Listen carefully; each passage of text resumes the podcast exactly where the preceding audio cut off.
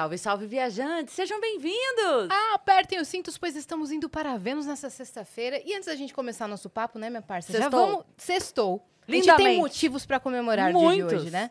Vamos começar com o nosso recado, então. Vamos, Quem que é a o gente nosso tá- novo A patrocinador, gente minha tá parça? com um novo patrocinador neste programa e a gente está muito feliz de apresentar para vocês porque ele já chega com uma novidade que é assim, vocês vão ficar doido, não é? Exatamente. Essa novidade é incrível. Quem está com a gente aqui é a Spaten. Uhul! Já é muito legal, só isso já seria muito legal. Só isso já seria muito legal. Mas, já tem presente de cara, já tem de presente. cara, olha só o que eu estou carregando aqui em minhas mãos. Essa é a nova caneca Spaten em parceria com o Zé Delivery. Aí você pergunta, tá bom, vocês estão aí com a nova caneca, mas como é que eu faço para ganhar? Nossa, mas eu, eu, a hora de que eu ver essa caneca, eu já tô assim, e aí, como é que é? Não, Vai, aqui eu vou levar pra casa, porque a Cara, gente tá é- combinando. É, eu falei, já vim aqui, ó, tá igual, tá igual é minha, né? É, assim é que nossa, funciona. tá no estúdio do Vênus, é tudo nosso.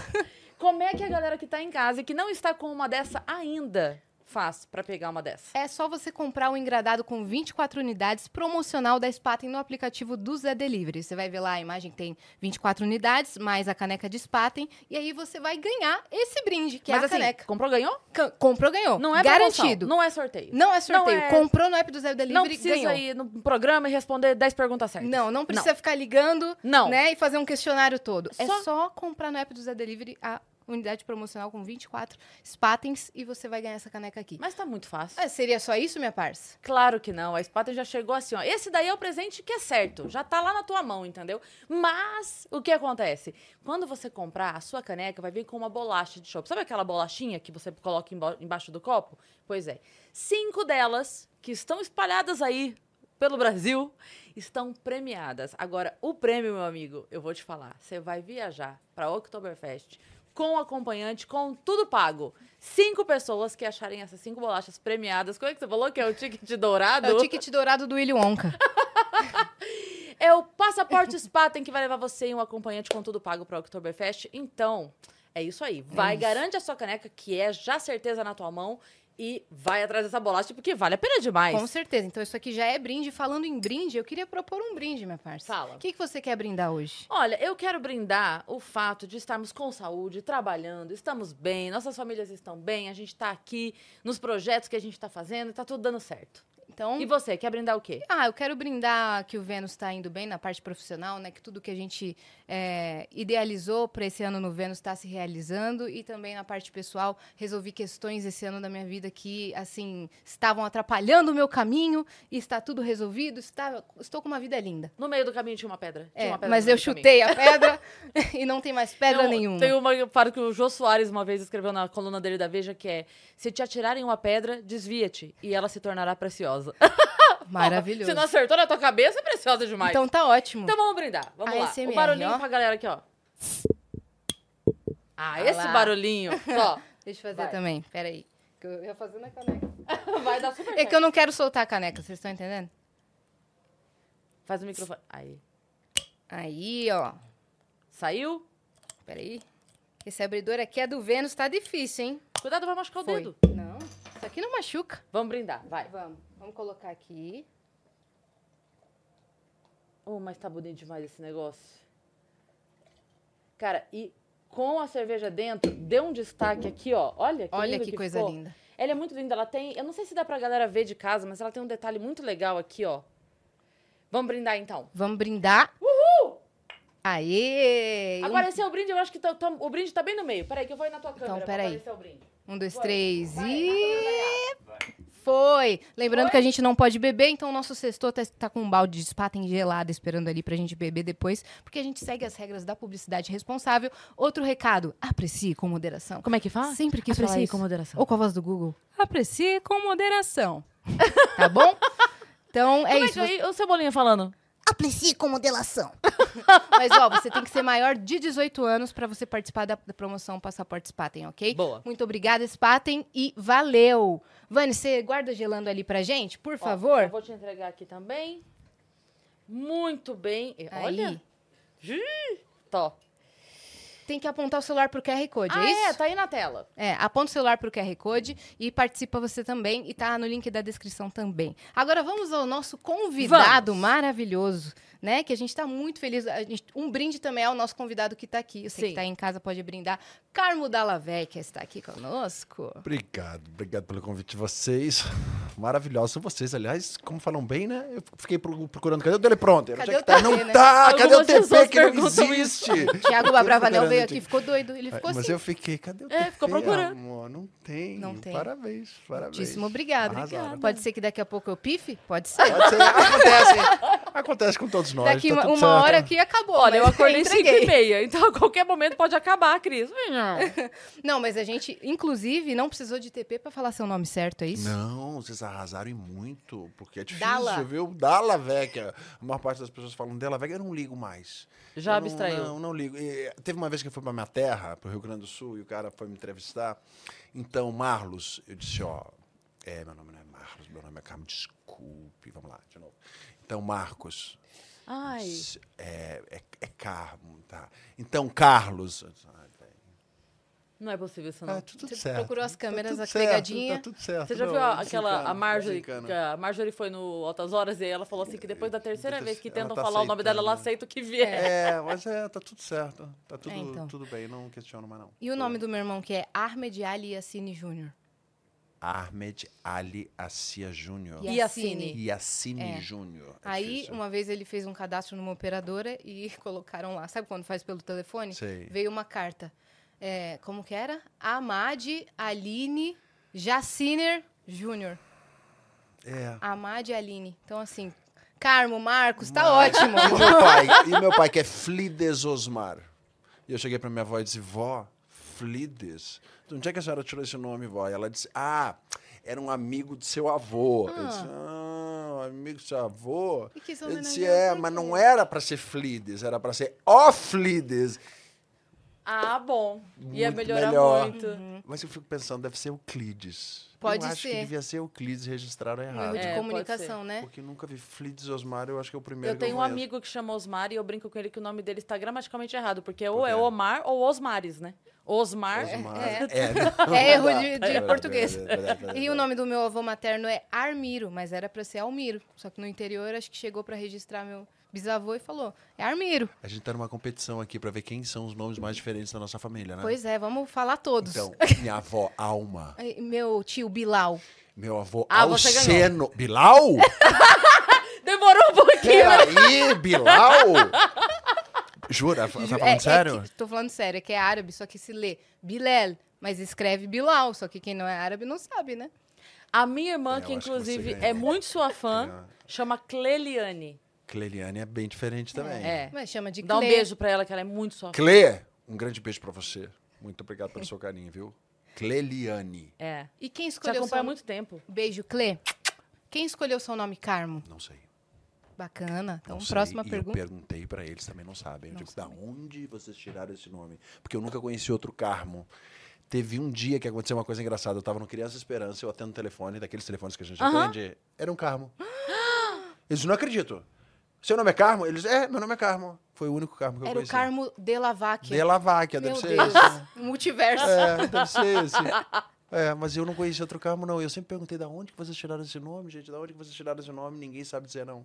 Porque normalmente é sobrenome, né?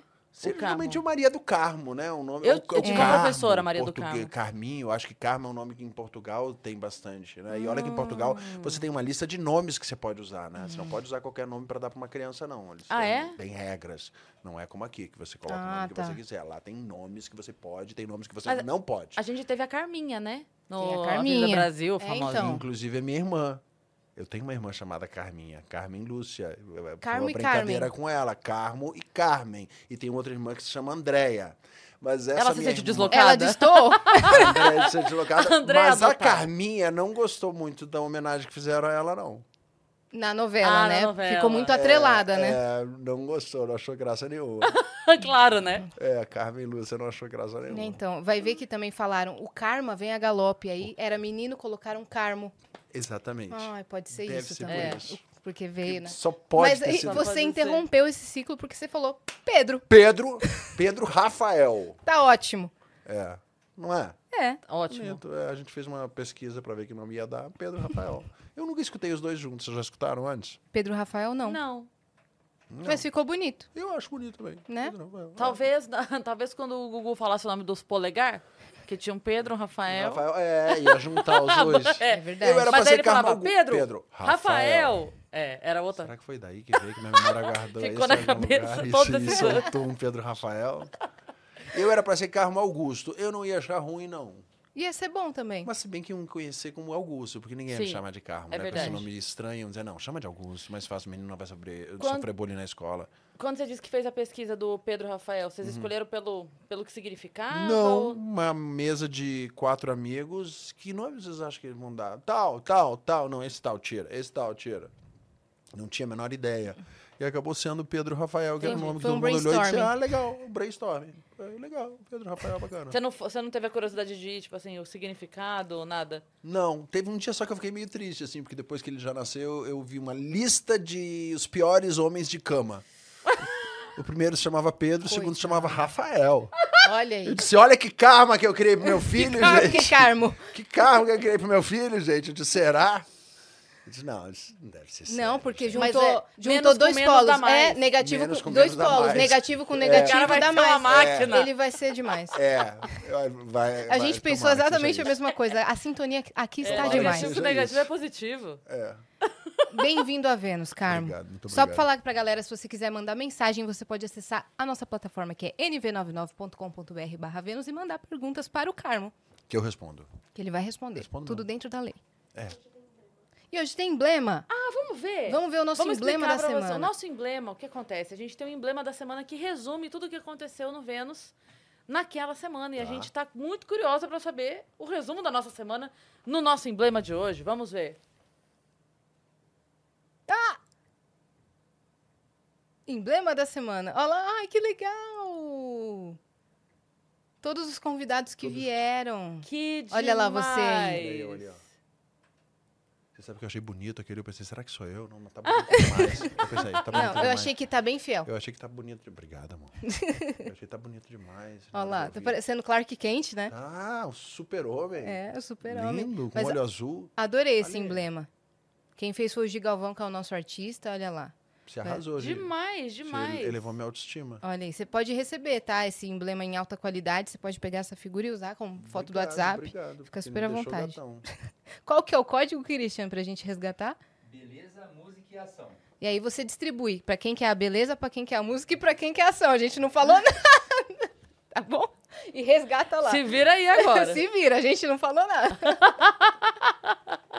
Carmo, como é que tá a sua semana? Como é que tá a loucura da sua vida?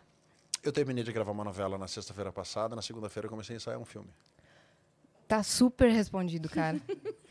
e o olho piscando aqui, ó. Não e eu acho que eu tenho produzido bastante também pro, pro Insta. Então, é uma coisa que tem tomado o meu tempo de uma maneira muito saborosa, mas que ao mesmo tempo toma o meu tempo. É. Mais criação de pequeno, mais minha responsabilidade dentro de um distrito budista que eu tenho no Rio de Janeiro, mais aula de piano, mais aula de sapateado, mais aula de inglês, é, tem- Mais o Pedro. mais o Pedro, que então, mas tá tudo certo. Eu acho que geralmente quando você quer que uma coisa saia bem feita, você dá pra uma pessoa que tem muito, tá fazendo muita coisa. É, você tá equilibrando os pratos, Não né? é? Eu tô aqui, às Nossa, vezes cai. adorei essa Às frase. vezes, é, às vezes Pode cai. repetir pra gente? E não fui eu que inventei essa frase, não. Tá escrito em algum lugar, mas diz que quando você quer uma coisa, que, que alguma coisa seja bem feita, você dá pra uma pessoa que tá fazendo muitas tarefas. Quando você dá, geralmente, pra alguma pessoa que não faz nada, aquela arrasta, eu faço depois, né? Eu vou colocar um fundo não- de piano, ele em preto e branco e chuva Falando na, na tela, e É. vou colocar a legenda e É. coach, Carmo, e Cara, vou usar ele nas minhas redes. Não, eu, sal- Bota eu salvei uma imagem hoje, que é o Fred da- do, do Scooby-Doo, sabe? Aham. E aí ele tá. é Fred? O loirinho? O loirinho Fred. Fred. E aí é uma daquelas cenas que ele tá, tipo, achando quem é o ladrão, e aí quando ele tira o negócio é a cara dele. Peraí, aí, não é verdade- salsicha, gente, desculpe. Não, É, é. não, tem, tem a cena aqui. o, loiri- tem o, salsi, o Fred é aquele bonitão. O bonitão. O gostosão. desculpa. tá bom. É o bonitão ou é o salsicha? Aqui, ó, te mostro Bonitinho. agora. Peraí. Esse meme aqui, ó. Esse, Esse mesmo. Esse. Esse. E aí tem ele tirando e é ele mesmo. Cadê o que ele tira e é ele mesmo? Ali. Aqui, ó. Puta, Ali, ó. Acabei de fechar. Esse aí, segundo ali, ó. Aqui. É um que ele tira e é ele mesmo. ele E, mesmo, aí é eu salvei que eu vou colocar eu olhando a minha agenda e percebendo que sou eu mesmo que marco tanta coisa pra eu fazer. Eu tentando descansar. Quem é que tá marcando tanta coisa na minha agenda? Ah, é só Ah, eu. sou eu. Mas às vezes eu me questiono sobre isso também. Que será que eu, por que, que eu não posso ter espaços vazios assim? Nada, não tem nada para fazer. Eu acho que a gente, eh, eu fico pensando, será que é uma- um medo que a gente tem às vezes do nosso silêncio, um medo do não ter nada, um medo, o que que é? O medo da falta de Um medo da produtividade. falta de produtividade, um medo. Eu sempre gostei de fazer muita coisa. Eu, eu, eu gosto. Eu acho, a gente estava brincando antes de começar o programa sobre a síndrome do impostor, né? Eu não sei se talvez pelo fato de eu vir de um- uma, de uma cidade do interior do Rio Grande do Sul, talvez do fato de eu vir de uma família aculturada, talvez. Eu sempre eu acho que talvez eu tive a necessidade de ter que estudar, ter que aprender, ter que eh, correr atrás de alguma coisa que eu não, não conquistei ainda quando eu era muito jovem, muito cedo. Eu acho que é por isso, mas eu já me perguntei isso. Eu não consigo deixar um. Tá, tá vago o meu tempo, o que, que eu vou inventar para fazer agora? Qual é o Já era assim antes, né? Porque eu sinto pós-pandemia e é uma sensação quase que não posso mais perder, já perdi muito tempo, já foi muito tempo vago. Eu sempre fui assim. Sempre foi? Sempre, sempre fui assim. Tem que fazer alguma coisa, tem que aprender, tem que fazer. É engraçado é que eu gravando a novela, quando as pessoas, come... os meus colegas de, de, de novela, quando eles começam a ver as minhas postagens no Instagram, eles começam a me olhar e dizer: que tempo você tem para fazer esse material que você faz? E eu digo para eles: isso fora as aulas de piano, fora as aulas de não sei o quê. E, e eu vejo a garotada mais jovem olhando para mim e dizer: eu queria ter o seu ânimo para fazer o que você faz. Eu fico me perguntando a mesma coisa. Eu falei, ele não tá no 7 das 9 às Todas as- 19? Como é que ele conseguiu gravar isso? Como é que ele conseguiu postar isso? E com a cara boa, sabe? E- Obrigado, amor. Mas eu não sei, eu gosto de fazer bastante coisa assim. Minha cabeça fica girando. Uhum. Às vezes eu sinto falta de ter mais tempo para sentar e ler.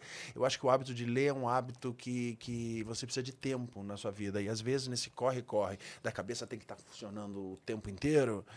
Você perde um pouco. Eu gostaria de retomar mais isso no final da, da novela. É, porque eu acho que senão a gente vai ficando desinteressante. E se existe um medo que a gente não pode perder na vida é de ser chato. É? É verdade. É isso é uma coisa que a gente sempre fala em casa. Eu acho que a gente não pode perder o medo de ser chato no casamento, não pode ser- perder os- o medo de ser chato com a família, não pode perder o medo de ser chato com quem você trabalha. A gente sempre tem que ter um medo de. Tô sendo chato. Tá monótono? Tá chato, tá monótono, tô repetindo a mesma, a mesma ideia, tô. Eu acho que nesse sentido da literatura, ver filmes, ir ao teatro, escutar músicas novas, eu acho que dá na, na cabeça da gente um frescor, uma capacidade de estar conectado, e estar ligado com ondas, com coisas diferentes, e você fica sempre aceso. Eu me lembro que quando eu fui morar no Rio de Janeiro, logo que eu cheguei, eu fui numa festa, era na casa do Lu- Luiz Fernando Guimarães, e eu vi a Beth Faria. Isso foi há 20 anos atrás. Eu não me lembro exatamente que idade a Beth deveria ter, mas ela já era uma senhora. E eu olhei para aquela senhora e disse, mas que pessoa viva, que pessoa acesa, que corpo presente. Você olhou e falou, E faria? eu digo, faria.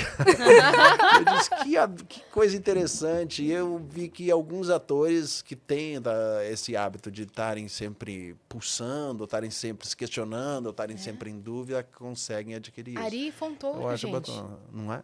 Né? É. Ele não tá na ativa pra caramba também nas redes sociais e fazendo exatamente. novela e fazendo palestra, que outro dia isso. ele- eu fui num evento e ele tava fazendo palestra. É. É. Que Acho disposição, bacana, né? Acho Isso é bacana muito a gente legal. sentir que a gente está vivo. Cara, você Que- aceita um café? E se em algum momento água, você quiser me trazer um café, eu não acho ruim, não. Um cappuccino, um chocolate. Pode ser um café Um chá. tranquilo, um café. Boa. É, Tá você ótimo. comentou que nasceu numa cidadezinha do Rio Grande do Sul. Vamos falar então um pouco da sua infância. Infância, Carazinho. Cidade que deve ter o quê? 50 mil habitantes, 60 mil habitantes. Uma cidade pequena, onde eu passava os finais de ano indo na casa dos meus avós. Depois morei em, em algumas cidades, que meu pai trabalhava em banco. E ele, ele era transferido. E a maior parte do tempo mesmo eu fiquei em Santa Maria, Santa Maria da Boca do Monte. E de lá que eu fui morar no Rio de Janeiro. Me lembro que tinha uma coisa que me incomodava, que era quando eu olhava para a janela do prédio da casa dos meus pais, eu via o final da cidade. Eu não quero, eu preciso de um lugar maior do que esse. Porque eu não tinha na minha história de família nenhuma pessoa que era ator, ou que era atriz, ou que tinha. Obrigado, meu amor. Ou que tinha conexão com arte. Mas eu desde cedo dizia, eu tenho que ir embora, eu tenho que ir embora. Você se tenho que ir sentiu limitado ali mesmo. Eu, não- eu não sei se eu me senti limitado por essa questão, eu não sei se eu me senti mi- limitado até pela questão de me saber, identificar que eu era gay. Pensei, o que, que eu vou ser viado numa cidade do interior do Rio Grande do Sul? Hum, tá bom não isso. Eu acho que foi um pouco isso. Um pouco de tudo isso, né? É, eu Como não que era sei. Vocês escola? nasceram em São Paulo? Eu sou nascida em São Paulo. Eu sou de Sorocaba, né? Interior É. de São Paulo. Mas é diferente. Eu acho que talvez pelo fato de vir de uma cidade do interior, eu sempre carregava essa coisa de vem do interior. E a gente não é que nem na Europa, quando você está no interior e você se valoriza. Tá numa cidadezinha desse tamanho, mas tem a academia, tem o supermercado, tem a livraria, né? Nesse sentido, eu acho que eu me sentia num lugar pequeno, talvez seja por isso. Entendi. Você ia perguntar o quê? Como era o quê? Na escola. Como você era na escola? Olha. Levanta o dedinho terrível, aqui, ó. Eu era terrível, amor. Terri- Eu era terrível. eu era um garoto muito desatento, que eu aprontava demais. E é engraçado que eu fui gostar de estudar depois que eu saí da escola. Isso prova que o método, às vezes, talvez não fosse o mais adequado, o mais correto, né? Porque eu sempre fui um cara que gostei de ler, gostei de aprender. E na escola, eu, eu lamento não ter sido um aluno mais aplicado. Porque foi Uhum. Tinha muita difícil. pressão?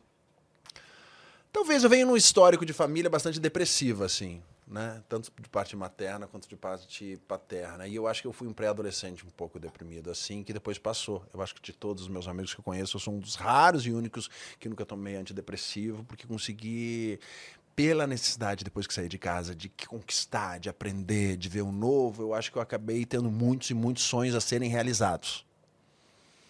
Então, talvez por conta disso, eu tenha resolvido essa questão assim. Mas eu me lembro de ter sido um pré-adolescente depressivo. Acho que tinha a ver com a questão da sexualidade, certamente tinha. Uhum. Sofrer bullying quando você é gay é difícil demais. Sim, reprimir suas emoções, né? Sofrer bullying mesmo, quando eu acho que não é nem reprimir, porque quando você. O problema do gay é que às vezes você é acusado de ser gay antes mesmo de você ter desejo sexual. Você é um jovem que você ainda não teve o- a faísca e as pessoas já olham para você e você Por já sofre um bullying. Por característica A ou B ou C, o que talvez não tivesse nada a ver com a Uhum. sua sexualidade, simplesmente você é, é acusado disso. É hum, escroto. E quando você chega em casa, você não vai contar, né? Não, né, amor? É. Não, se você é gay, não. Se você é preto, você vai. Se você é gay, não. Né? Se você é preto, seu pai passa a mão na sua cabeça e diz, né? Que isso, mas o seu cabelo é lindo. Se você é gay, não. Se você contar em casa, você apanha em casa, né? Na escola e O em que, que casa. você anda fazendo na, da sua vida, né? Não sei se é assim hoje. Será que hoje é assim também? Não sei. Olha, assim, é, ainda bem a gente tem ouvido mais relatos aqui. A gente recebe muitas pessoas aqui, né? E a gente tem histórias muito, muito tristes de famílias que não aceitaram e que tiveram reações, assim, terríveis. Mas é, eu não sei se numa bolha, não sei se a gente pode comemorar isso ou se é porque a gente tem a sorte, né? De conhecer pessoas que tiveram um acolhimento maior. Mas a gente já conversou com muita gente que sim. Uma história que eu não esqueço é a da Nani. Que a Nani eu, já, é, eu conheço há muitos anos e ela foi uma das primeiras convidadas do Vênus. E ela conta da mãe dela. Que, Que é linda a história dela. É, É linda, linda. é linda. Então, assim, é, quem dera se todo mundo tivesse aquela mãe, né? Da que- Nani, é. É. É, exatamente. Quem dera. É, eu não tive essa estrutura familiar, mas ao mesmo tempo eu acho que eu consegui na minha vida, com a minha história, com os sonhos que eu fui correr, com as minhas conquistas, com o meu casamento, com o fato de ser pai, com uma série de que- questões, eu acho que eu consegui hoje ter esse ninho bem resolvido. Há poucos dias atrás, minha mãe, quando saiu no. Quando eu fiz esse quadro do lip sync, né? E que eu tava vestido de Madonna, e aí botou, eu botei a coreografia no Instagram, minha mãe comentou embaixo, eh, me dando os parabéns, dizendo que tinha muito orgulho de mim, que estava muito feliz com isso. E eu vi que tem um lado dentro dela que é super bem realizado com isso e que estava tudo certo. E eu vi que dentro da minha história eu consegui fazer uma curva gigantesca para que isso se manifestasse na minha vida. Ah, Uma pergunta sincera para você sobre isso. Você acha que o fator sucesso influenciou nessa aceitação coletiva?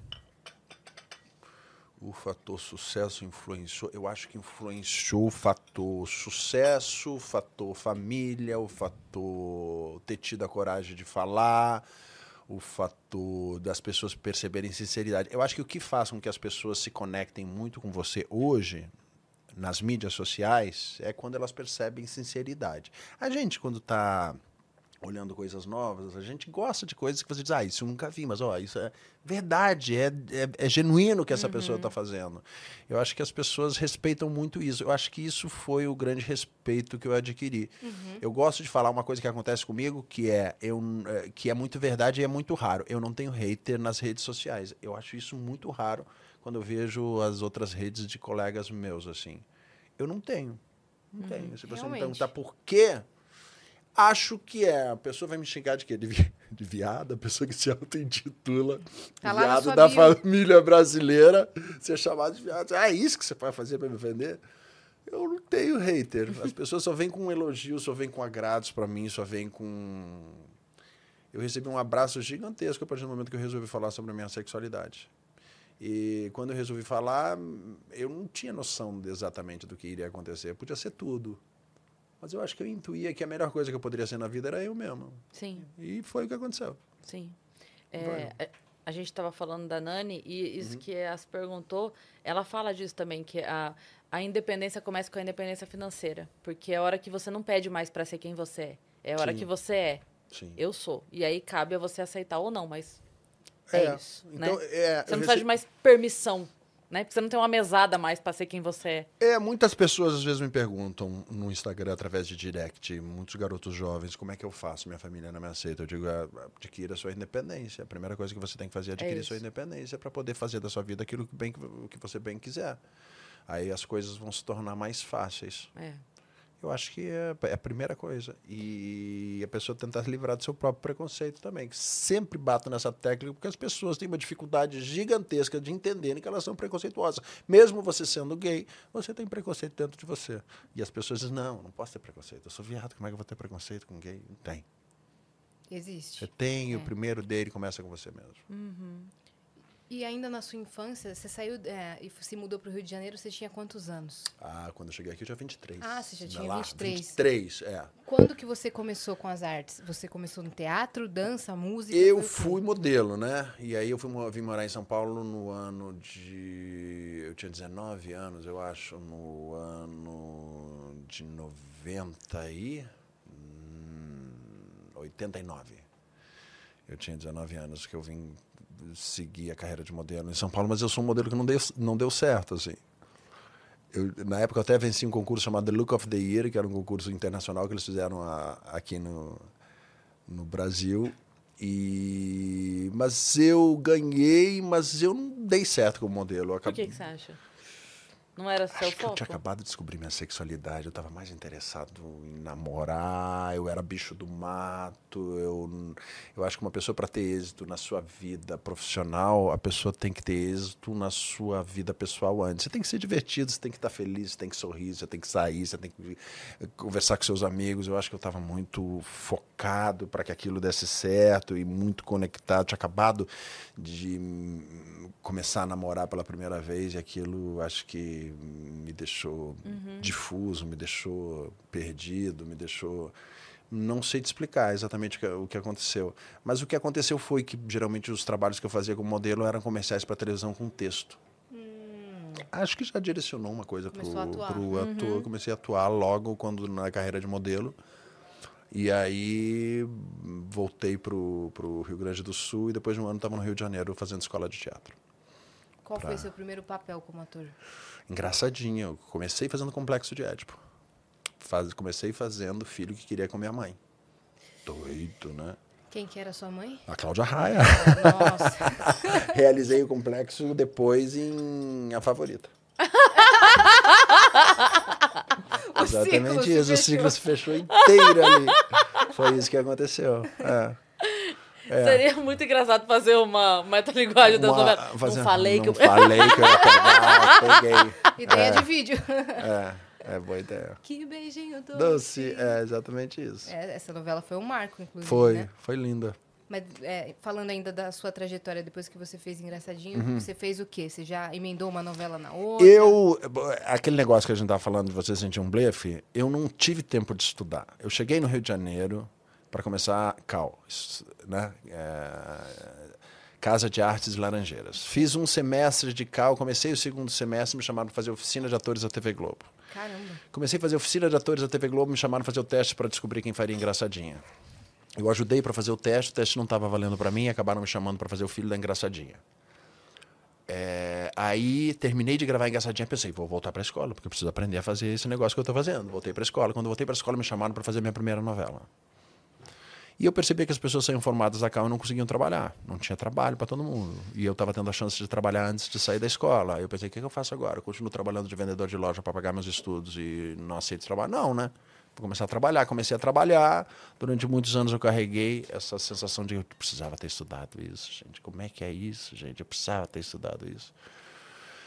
Eu acho que eu tive a sorte de ter uma carreira ah, igual no teatro e na televisão, então o teatro sempre me deu a chance de me aprofundar muito mais nos estudos e de me dar uma técnica e de eu poder entender melhor o nosso ofício e, e aí foi melhor. Depois de alguns anos, há pouco tempo atrás que eu lembro que eu pensei sobre isso, é, que eu disse, não, já passou esse negócio. Não, tá, entendi, eu não estudei, mas a experiência que eu já adquiri até hoje é bem legal, já fiz muita coisa, já aprendi bastante coisa.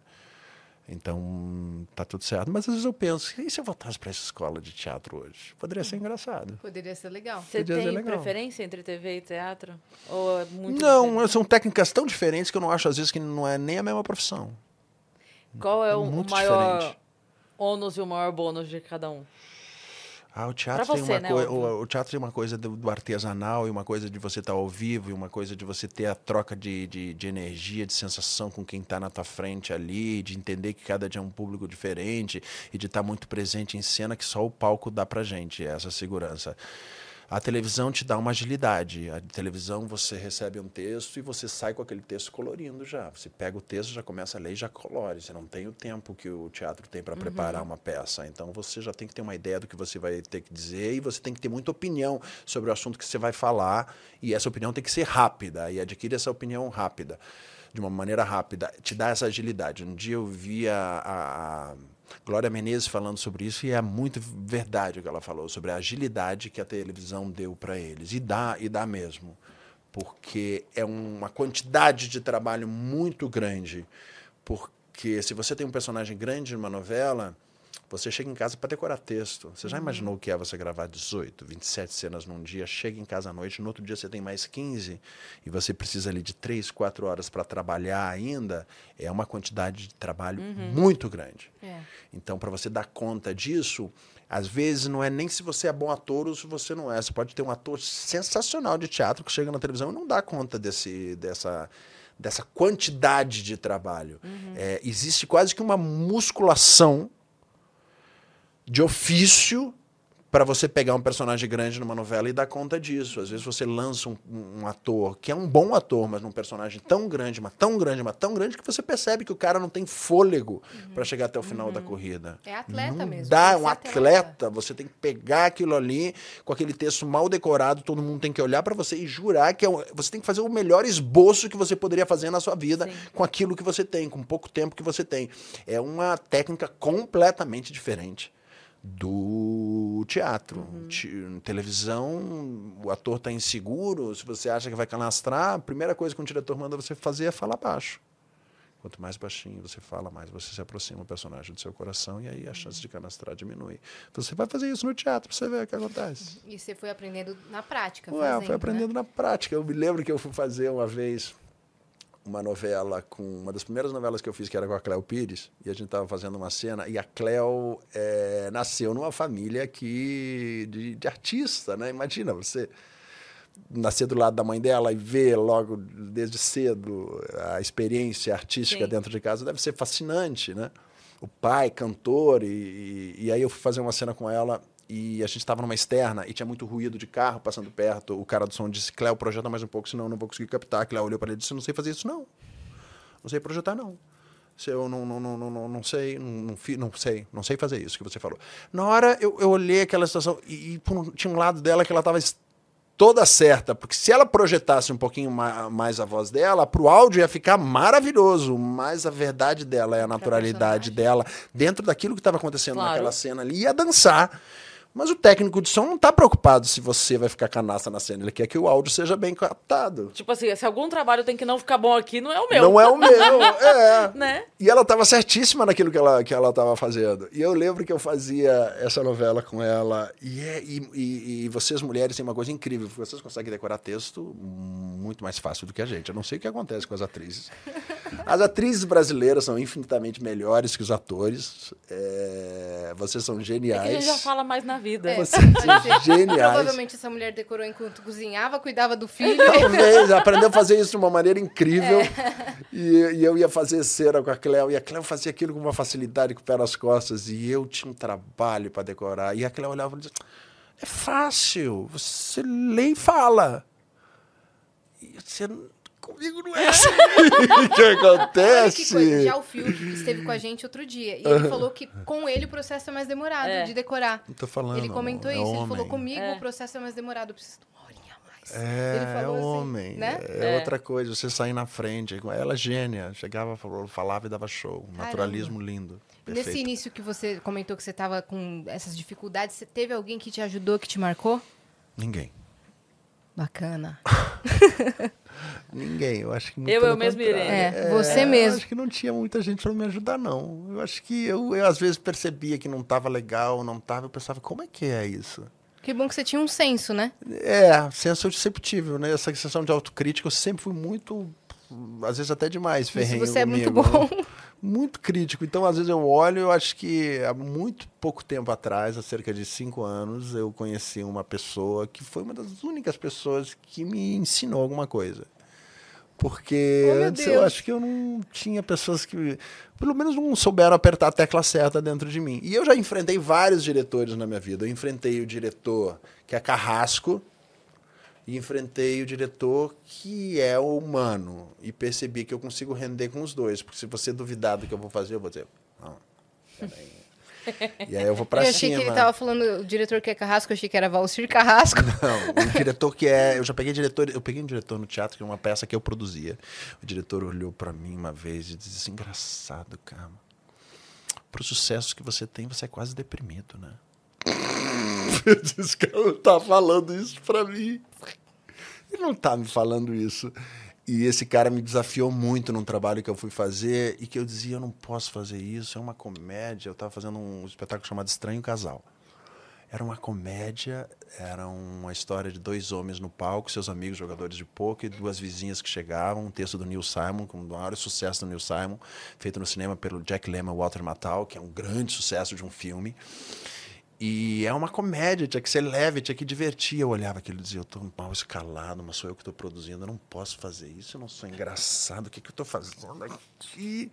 Três anos e meio em cartaz de sucesso. Eu parei de fazer porque chegou uma hora e disse, não quero mais não. Mas foi difícil, foi um diretor que pegou e me falava coisas como essa, de absurdo. E trabalhei com outro tipo de diretor muito mais legal, tem uma pessoa afetuosa. Não precisa, né? Vamos falar?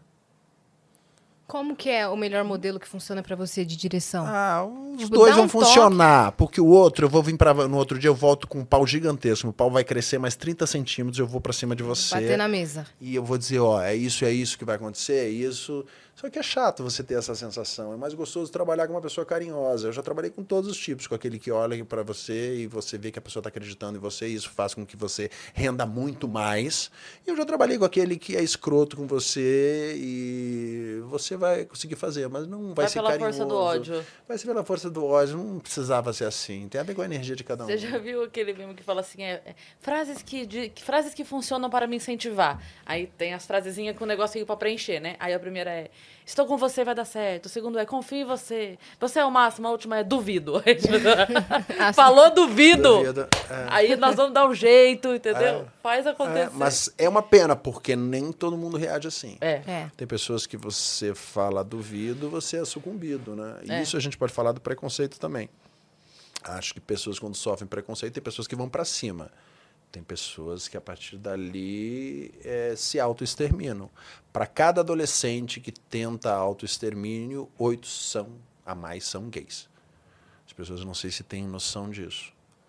Então, no que diz respeito a preconceito, acho que as pessoas deviam se questionar muito quando elas, elas não conversam sobre os assuntos, quando elas não. quando elas tentam manter essa visão equivocada a respeito da sexualidade do outro, né? Eu acho que teria que ter mais diálogo entre. Teria que ser mostrado mais, teria que ter mais histórias.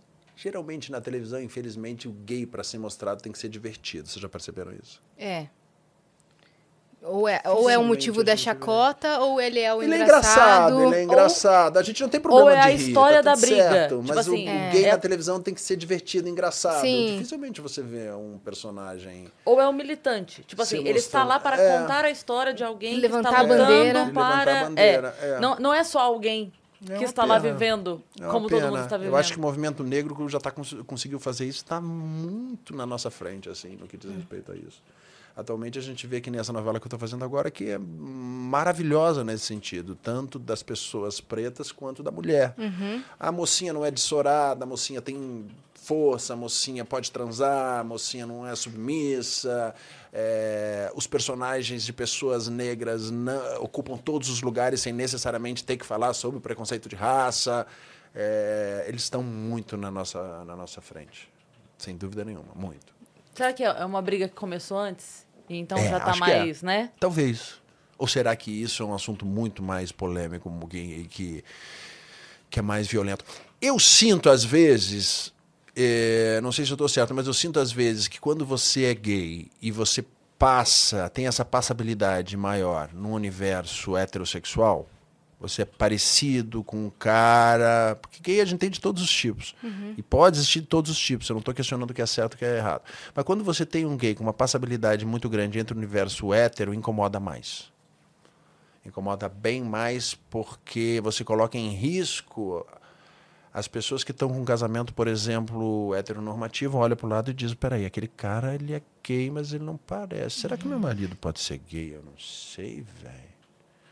Acho que incomo- incomoda mais. Por isso, talvez, a Então, facilidade de ter personagens de novelas estereotipados Entendi. que são de comédia Porque ou que são distancia. gays que deem muita pinta. Nada contra gays que dão muita pinta. Eu Acho importante frisar isso. Mas é que por que a necessidade de sempre, sempre serem personagens assim? Talvez o Porque efeito eu acho psicológico de cada um. é, as né? pessoas aceitam mais. As pessoas dizem, tá bom, você pode, pode vir. Acho que é. Tá, tá gente- suficientemente distante de mim, né? É, a gente não. Eu acho que a gente não teve na história da televisão brasileira ainda uma história de um romance gay, né? Não teve. Não. Vocês conhecem? Eu não conheço. Não. A gente teve um vilão gay, a gente teve o Cro, gente que foi é, maravilhosamente é o feito pelo O Marcelo. Félix, não era? O Félix era um vilão gay, né? É, mas a gente nunca viu essa história sendo abordada e uma história normal de romance com a sua É. vida. Nunca, nunca vimos. Uhum. Quem sabe um dia ainda vamos ter um Brokeback Mountain na televisão. Até hoje não tivemos. É. E falando ainda dessa novela que Uhum. você tá, é Amor Perfeito, né? Isso. É, como é que tá sendo contracenar com o elenco? Porque a gente vê que você cria conteúdo com todo mundo e... Ah, uma família grande. família, Geralmente a gente a se dá Mari, muito bem. É, a gente se Mariana dá todo Ximenes. mundo muito bem. As pessoas, às vezes, é, criam fantasias em torno de- do universo dos atores. Geralmente, nos elencos que eu participo, todo mundo se gosta e se dá muito bem. É, e nessa novela especial, a gente teve muitas pessoas que não tinham feito televisão vindo, muitas pessoas vindo de Minas, atores diferentes, que já eram grandes artistas no Brasil, mas que não tinham feito televisão. Virou um grande abraço, assim. Eu acho que a gente fez um elenco ali que geralmente é legal, mas nessa novela todo mundo muito feliz. E as pessoas gostavam de falar sobre os assuntos que eu falava na minha rede social. As pessoas achavam legal levantar essa bandeira junto comigo. E, e- e eu tenho grandes parceiros como o Alan, é, que resolve contar essas histórias junto comigo e que é um hétero convicto, até onde eu sei, e que, que conta essas, essas histórias junto comigo, sem, sem ter essa, essa, essa Masculinidade masculinidade frágil. frágil, sem ter. E eu, e eu falo para ele, eu agradeço muito a, a pessoas como ele, como o Tiago, é, como Kaysar, que são pessoas que me ajudam a contar essas histórias e ajudam a gente a, a se livrar do preconceito através do questionamento deles. Então as pessoas adoravam participar dos vídeos. Teve um dia que eu fui na praça da alimentação, a Tata Werneck me encontrou e disse: Faz um vídeo comigo. Eu olhei para ela e disse: Vou pensar. Você lembra isso? Teve um dia que eu tava, Luciano Huck disse, gosto muito do seu Instagram. Eu digo, Luciano, posso filmar isso? Deixa eu filmar para colocar na minha rede social. Colocar no LinkedIn. é, acabou acontecendo que pessoas acharam legal isso e pediram muito para participar do- dos meus vídeos. Tem uns que já estão de saco cheio comigo. Tem uns que eu não aguento mais. Digo, Daniel, vem cá, vamos gravar um, gravar um negócio. Eu pedi bem hoje pra participar. Porque tem uns que. que- mas mas é, é uma delícia. Eu vejo um ator do meu lado, uma pessoa do meu lado. Quando eu, minha mãe, amor. Esses dias eu gravei com a minha mãe. Eu disse, mãe, hum, vamos gravar um vídeo? Aí eu passei o texto pra ela. Minha irmã tentou dirigir ela do Rio Grande do Sul. Eu digo, não deu certo isso não, ficou muito ruim. Aí ela veio me visitar. Eu digo, fala isso, fala isso, fala isso. Eu editei o vídeo foi um sucesso também. É, mas ficou do meu lado, já sentou do meu lado, já tô dando a mão, dizendo, grava um vídeo pra mim, Daniel. Fala, fala, me ajuda, eu tenho que fazer um vídeo aqui, por favor. E, ah, a novela terminou agora, eu fico pensando como é que eu vou uh, fazer todo esse Render material, conteúdo. gente, quem é que vai contribuir comigo? Eu vou bater na porta de vocês, um O cara, vídeo o comigo. cara fazendo churrasco em casa, a galera achando, ah, churrasco. Não, não, vem cá não, você. Não, vem cá você, Vem vem, cá comigo. você gravar esse vídeo comigo. É pra levar alguma coisa, não precisa levar nada não, só vem. Vai, vai, decora isso aqui, ó. Fala isso aqui, fala isso aqui. Você não vai precisar fazer- falar quase nada. Faz só isso aqui, ó. Faz isso aqui. Isso. Muito bom. Hoje a gente vai gravar um vídeo, tá? Já deixa um spoiler aqui. A gente vai gravar Vamos, um vídeo. Vamos gravar um vídeo. Boa. Né? Tá tudo certo. Tá tudo certo, tá tudo É, esquematizado. mas mas não, quando você me falou hoje, vamos gravar um vídeo, eu disse, ai, que bom. Eu preciso do conteúdo que Ah, sai que amanhã. bom, conteúdo. E, e- e- e as pessoas eu acho que não entendem, às vezes, que uma pessoa que faz da maneira como eu faço, às vezes é matar um leão por dia, porque eu tô postando um vídeo que está sendo um super sucesso de engajamento hoje e amanhã não tem nada. É, Mas precisa- amanhã vão sair mais dois. É, tem que sair. Vão sair mais dois vídeos por dia. Você, você consegue entender a lógica do que funciona? Porque eu tô nessa luta também. Eu faço os vídeos lá com o Thiago e a gente faz. E aí, às vezes tem um que a gente fala assim, nossa, esse vai dar bom. Aí a gente posta e. Aí um que a gente. Ah, tá, posta esse aqui, só tem esse, vai esse mesmo hoje. De repente, pá, um milhão. Você fala, o que, que tá acontecendo? Você consegue entender a É. eu lógica? acho que eu sinto o cheiro um pouco do que pode dar certo, do que não. Nossa, eu tô com o É, prejudicado, não. então, porque. E tem coisas que. Eu ó, Foi a Rino. muito Não, errado, sabe foi que, a que é? Rino. Tem coisas que, dependendo da plataforma que você coloca, é sucesso numa e não é sucesso em outra. Você coloca Com o certeza. mesmo vídeo no TikTok e no Instagram, num dá um super sucesso. no Pois é. Não dá. Ou às vezes é o contrário. Um dá um super sucesso no TikTok e outro não dá no TikTok. Peraí, qual é a lógica? É. Mas tem um universo que eu percorro que eu sei que funciona. Tem alguns vídeos que eu vou fazer que eu sei que funcionam. Vídeos geralmente de comédia que vão falar sobre esse tema e quanto mais curtos forem, melhor. Quanto mais ágeis, quanto mais rápido eles forem, forem, melhor. No começo, quando a gente falava, quando eu pensava em publicar algumas coisas no Instagram, eu dizia, mas o que, que eu vou falar, gente? O que eu vou fazer? Eu comecei cantando no carro, eu comecei fazendo bolo, eu comecei fazendo umas coisas. Eu pensei, Sentado com o certo, Pedro, né? Sentado com o Pedro. Eu me lembro que um dia eu estava indo para a escola do Pedro e o Pedro estava cantando Vou de Táxi. Eu vou pensar, vou gravar isso. Aí eu, eu disse, quem quer ver isso, gente? Ninguém vai querer. Tá menor interesse no meu filho cantando a música da Angélica. O que, é isso? Aí eu resolvi postar o meu filho cantando a música da Angélica. Foi um sucesso. Quando eu vi, a Angélica repostou no perfil dela e era o vídeo mais visto no perfil dela. Do meu filho cantando a música da Angélica. Eu digo, Aí você começa mais ou menos a entender. Você tem um caminho que você percorre. Eu Uhum. consumo muito material do Instagram. Eu gosto de ver o que as outras pessoas estão fazendo. Muito. Eu também gosto. Muito. Na eu gosto de luta. ver o que os gringos fazem, eu gosto de ver o que os argentinos fazem. E, e- e eu acabo pegando uma coisa ali, pegando, eu crio um leque. Eu acho que o grande sucesso do Instagram é a curadoria que você faz do que você vai publicar. Eu acho que o sucesso é esse. Uhum. De coisas que misturam ineditismo, coisas que misturam Quebra de opiniões, expectativa. quebra de expectativa, opiniões radicais, vídeos que são bonitos, você faz uma mescla de uma série de informações dessas, e eu acho que esse é um, é um segredo. Eu, às vezes, fico um- uma hora para olhar no Instagram alguma coisa que eu digo, eu poderia fazer algo parecido com esse, eu poderia copiar, mas eu poderia trocar, trocar o fim. É, Eu, eu acho que eu faço isso. É desse jeito que eu acabei conquistando e tendo elementos para brincar dentro do, do- da plataforma. Eu vejo as pessoas perguntando, mas o que, que eu vou fazer? Eu digo, ué, começa a consumir primeiro o que os outros estão fazendo. E aí, esse é o senso. O que você acha que é engraçado? O que, que faz parte do teu dia a dia? O que tem a ver com você? Quando eu entro nesse universo de fazer uma autocrítica, tanto da comunidade gay quanto da- da- dos héteros que têm preconceito com a minha comunidade inteira, é, diz muito a respeito da minha vida, tem muito a ver comigo. Então, acho que dá certo. Uhum, E você gosta também de, de envolver pessoas próximas, às vezes sua mãe, às vezes filho. mundo, uma cozinheira. É, então. A pessoa parou do meu lado, e como eu digo, eu já tô agarrando, cria faz um uma, uma proximidade com o público, entendeu? Porque é mais é de real. verdade, é vê de que é de verdade, verdade. entendeu? Não é uma coisa que você planejou É. gravar ali. É, e eu acho que tem um ineditismo de, peraí, o cara resolveu falar que ele, é, ele tá se auto-intitulando viado. Jura? Tem essa pessoa que faz isso? Tem. É isso mesmo. Como foi quando você entendeu de fato a sua sexualidade? Como você, quando você começou a explorá-la? Que você falou que chegou aqui em São Paulo, estava descobrindo tudo. Ah, quando eu vim morar, eu acho que no- eu, eu quando... Você se apaixonou? Você se permitiu? Quando eu, quando eu era muito jovem, eu tinha um colega de aula meu e, e a gente acabou se casando. E a gente, quando se conheceu, eu teve a nossa primeira relação, eu vim morar em São Paulo. Eu vim pra cá dizendo, caraca, eu tô apaixonado. E agora, o que, que eu faço? E eu acabei me casando, ele acabou vindo pra cá, a gente ficou casado três anos e meio. Caramba. Foi Colega de sala de, de sala escola. de escola. escola? É, Caramba.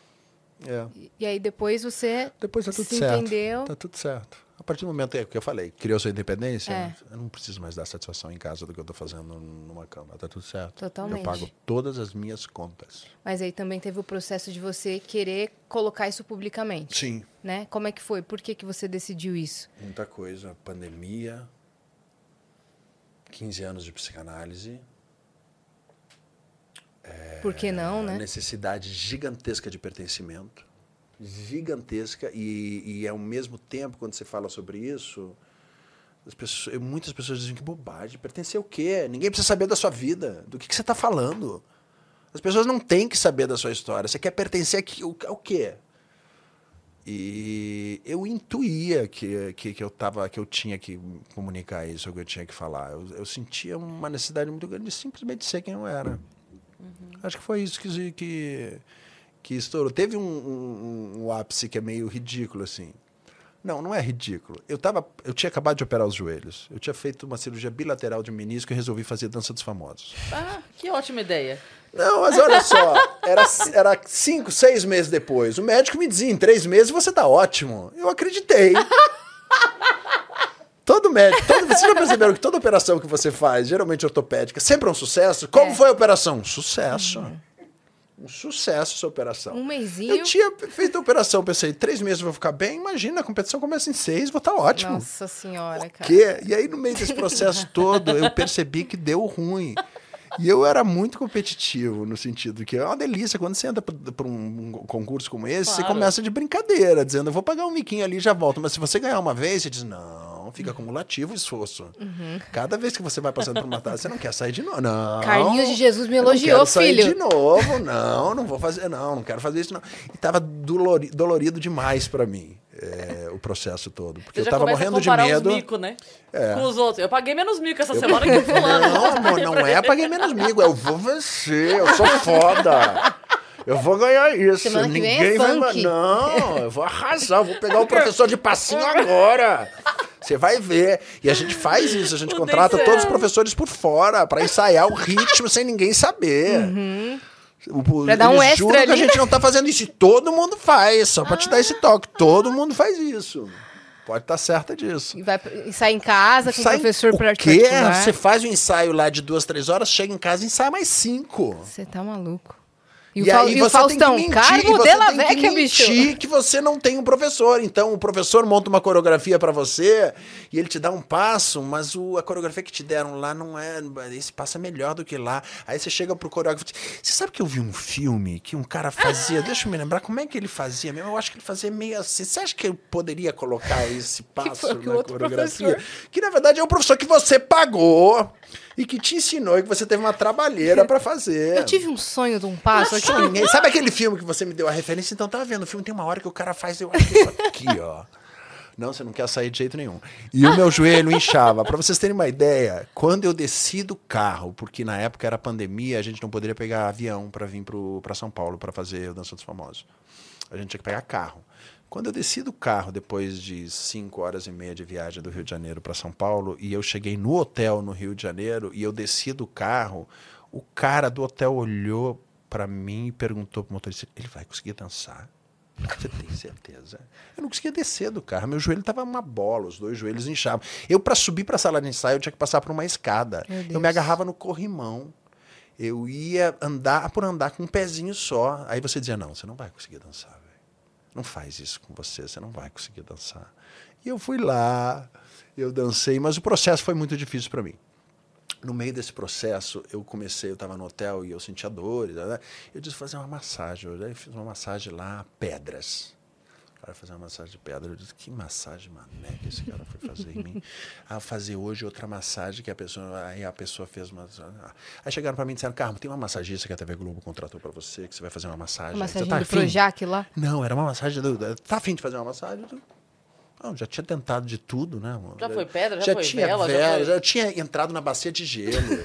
bacia de gelo é sensação de morte iminente. Vocês já fizeram isso alguma vez na Não, vida de nunca vocês? Nunca Amor, fiz. entrar numa banheira de gelo, pra quem nunca Humilhação? fez isso, você acha que você vai morrer. Você, quando entra a pelve dentro, você fica assim. Não, não, não, não, não, não, não, não, não, não. Depois de dois minutos, você consegue começar a relaxar, mas até aquele momento você jura. É Titanic. O Cauã Raymond É, o- que faz isso todo dia, né? Não sei se ele faz todo dia, mas ó, é, tem que ter hábito. É difícil pra caramba. Aí eu já tinha tentado de tudo. Aí disseram, ó, tem uma massagista que tá aí. Eu disse, ah, legal. Tá, vamos lá, vamos fazer massagem. Ela foi fazer a massagem em mim e fazia uma semana que eu tinha realizado a missa de sétimo dia do meu melhor amigo que tinha falecido de Covid.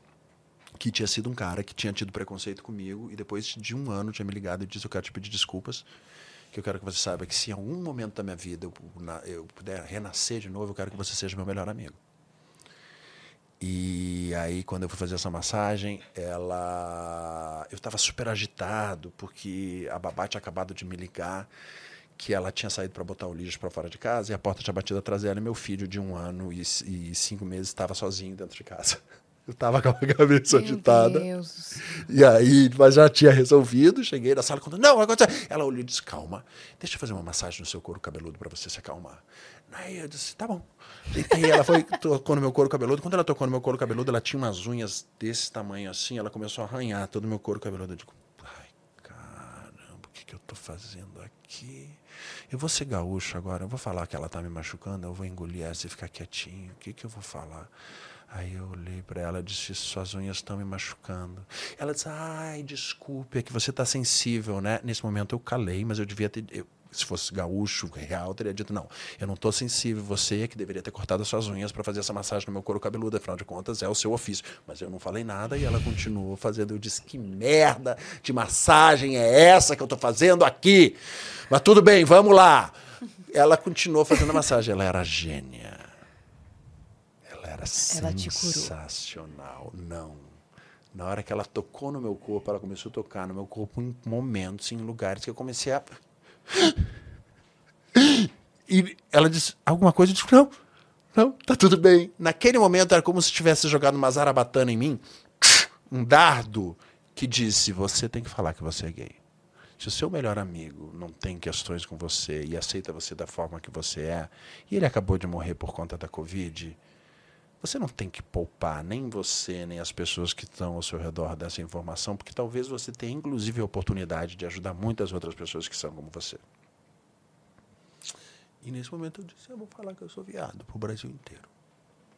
Liguei para casa e disse, João, tava pensando em falar isso, isso e isso. É? É, tá bom. Foi assim.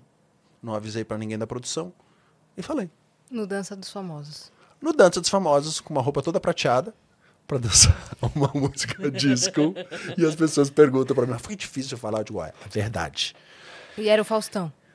Era o Faustão, só que o Faustão saiu do quadro sem aviso pré, sem avisar, lembra? O Faustão do Lembro. noite pro dia. Eu participei do último programa que ele fez. No outro já, já ele tinha saído.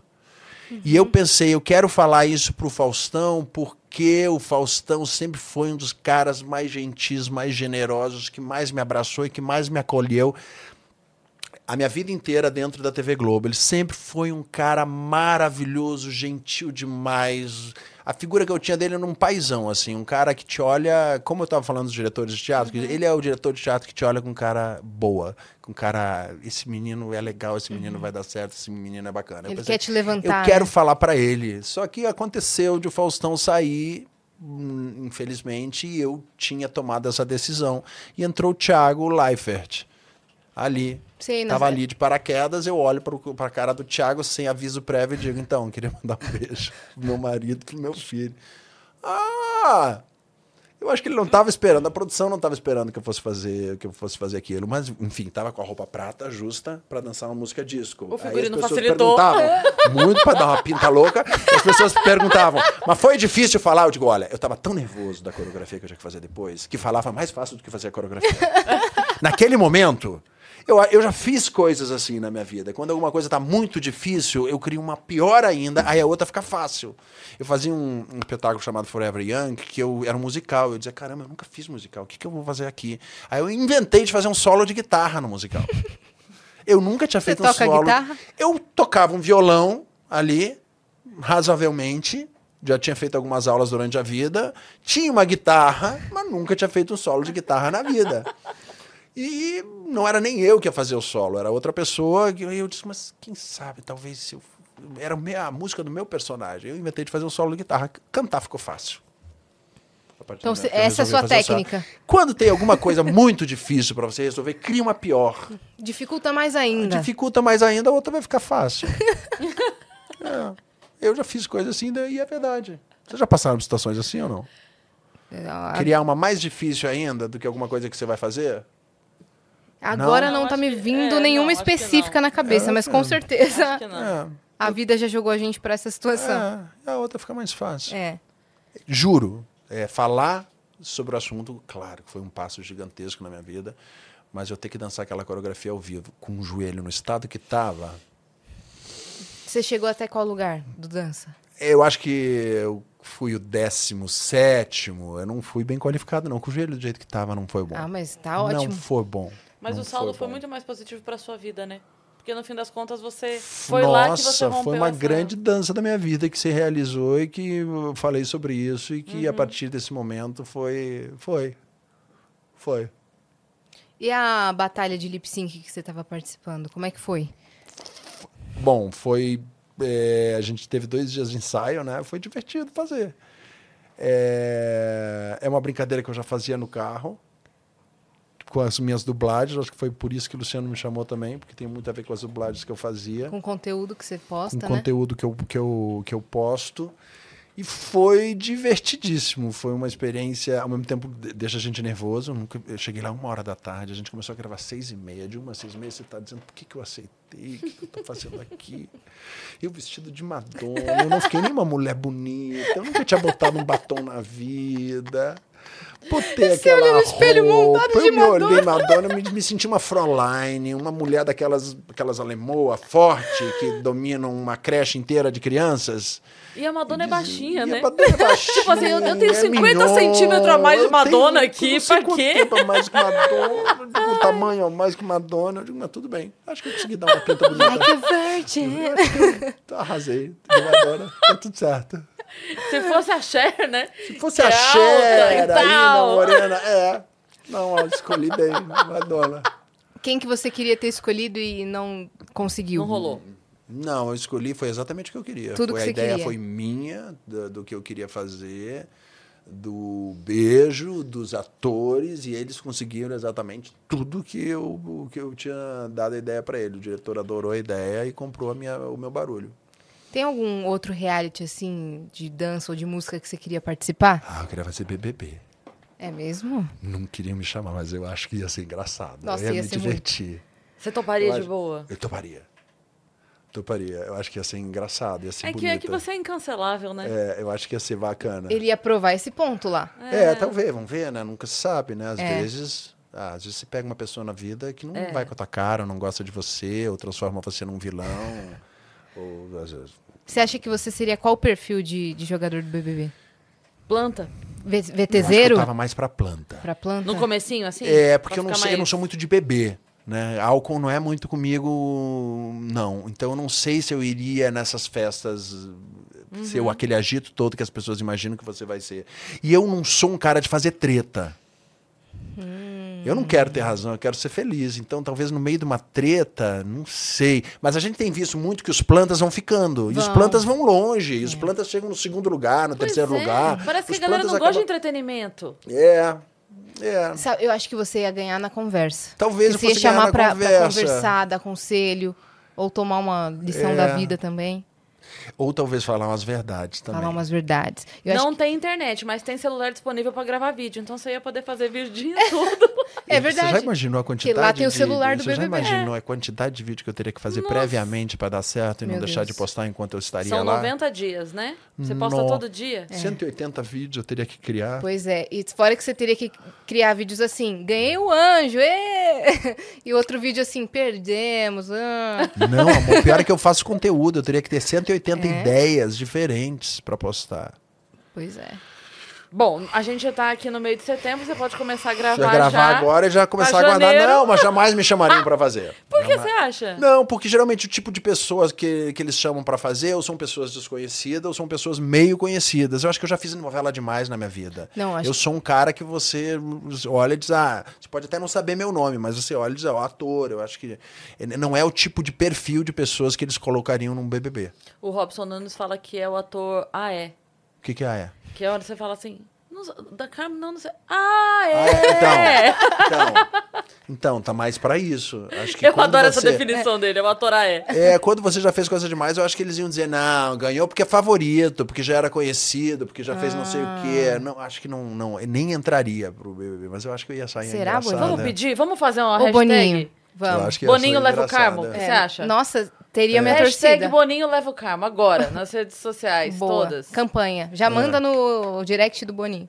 Ele não vai entender nada, porque... E foi engraçado porque quando eu, resolvi falar sobre a questão da sexualidade, eh, o Boninho começou a me seguir. E aí, logo depois disseram, atores que o Boninho começou a seguir, que possível chance para ir pro Ah, BBB. meu Deus.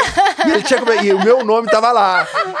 Então, quem sabe? Ele fica de olho sabe? nessas Ele coisas. É, mas eu acho que não, não. Não tá chamaria. bom, tá não. bom. Eu não vou falar nada. Eu só vou aguardar. É. Tem muitas edições do BBB pra acontecer. É. É.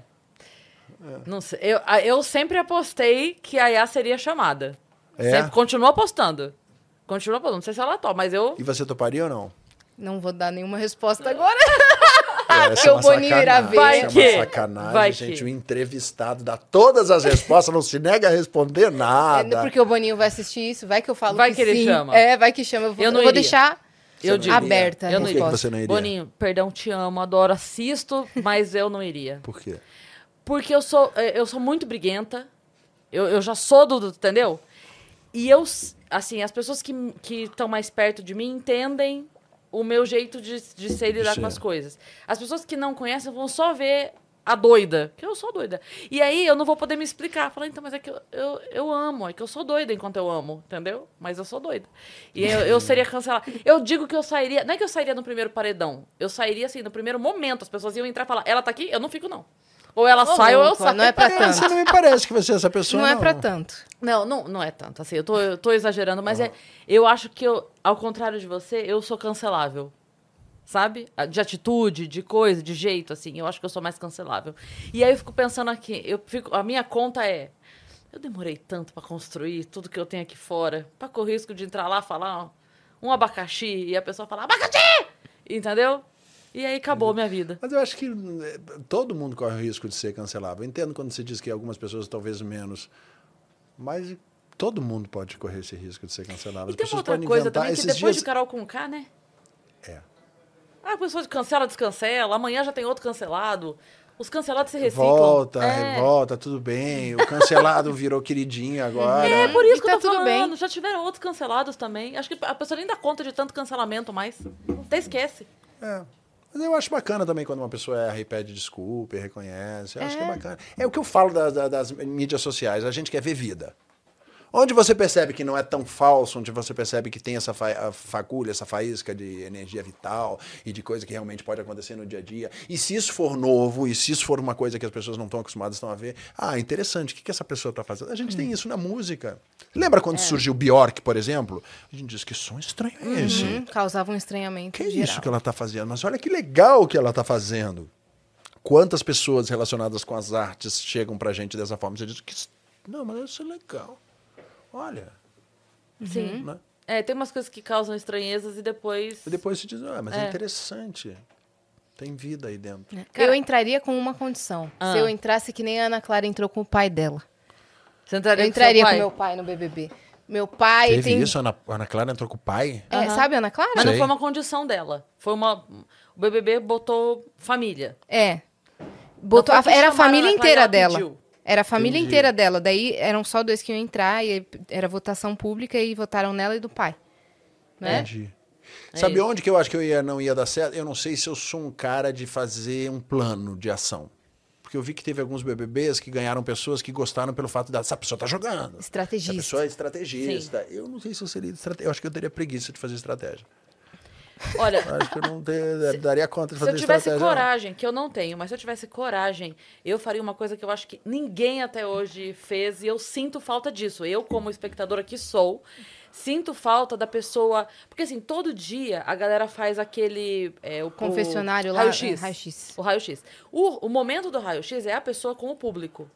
Não tem, não, ninguém da casa tá ouvindo. Tá. E a pessoa tem esse momento todos os dias. E aí eu acho que as pessoas pecam no sentido, tipo assim, eu- é um jogo, todo mundo sabe que é um jogo. Só que a pessoa faz a- as peripécias dela do jogo e não comunica com o público. Eu ia acordar, tipo, todo dia de manhã tem que fazer o X? Tem. Eu chegar e falar, gente, olha, hoje o meu plano é o seguinte, eu vou tentar fazer isso, isso, isso, isso, isso, isso. Fazer meio que uma novela. Roteiro. Eu vou tentar fazer isso, isso, isso, porque eu preciso de voto, não sei o que, não sei o que, então eu vou tentar convencer fulano tal coisa. Entendi. Isso Mas eu acho que incrível. essa é a dificuldade, porque geralmente quando você tá lá, a sua imagem é de vida normal.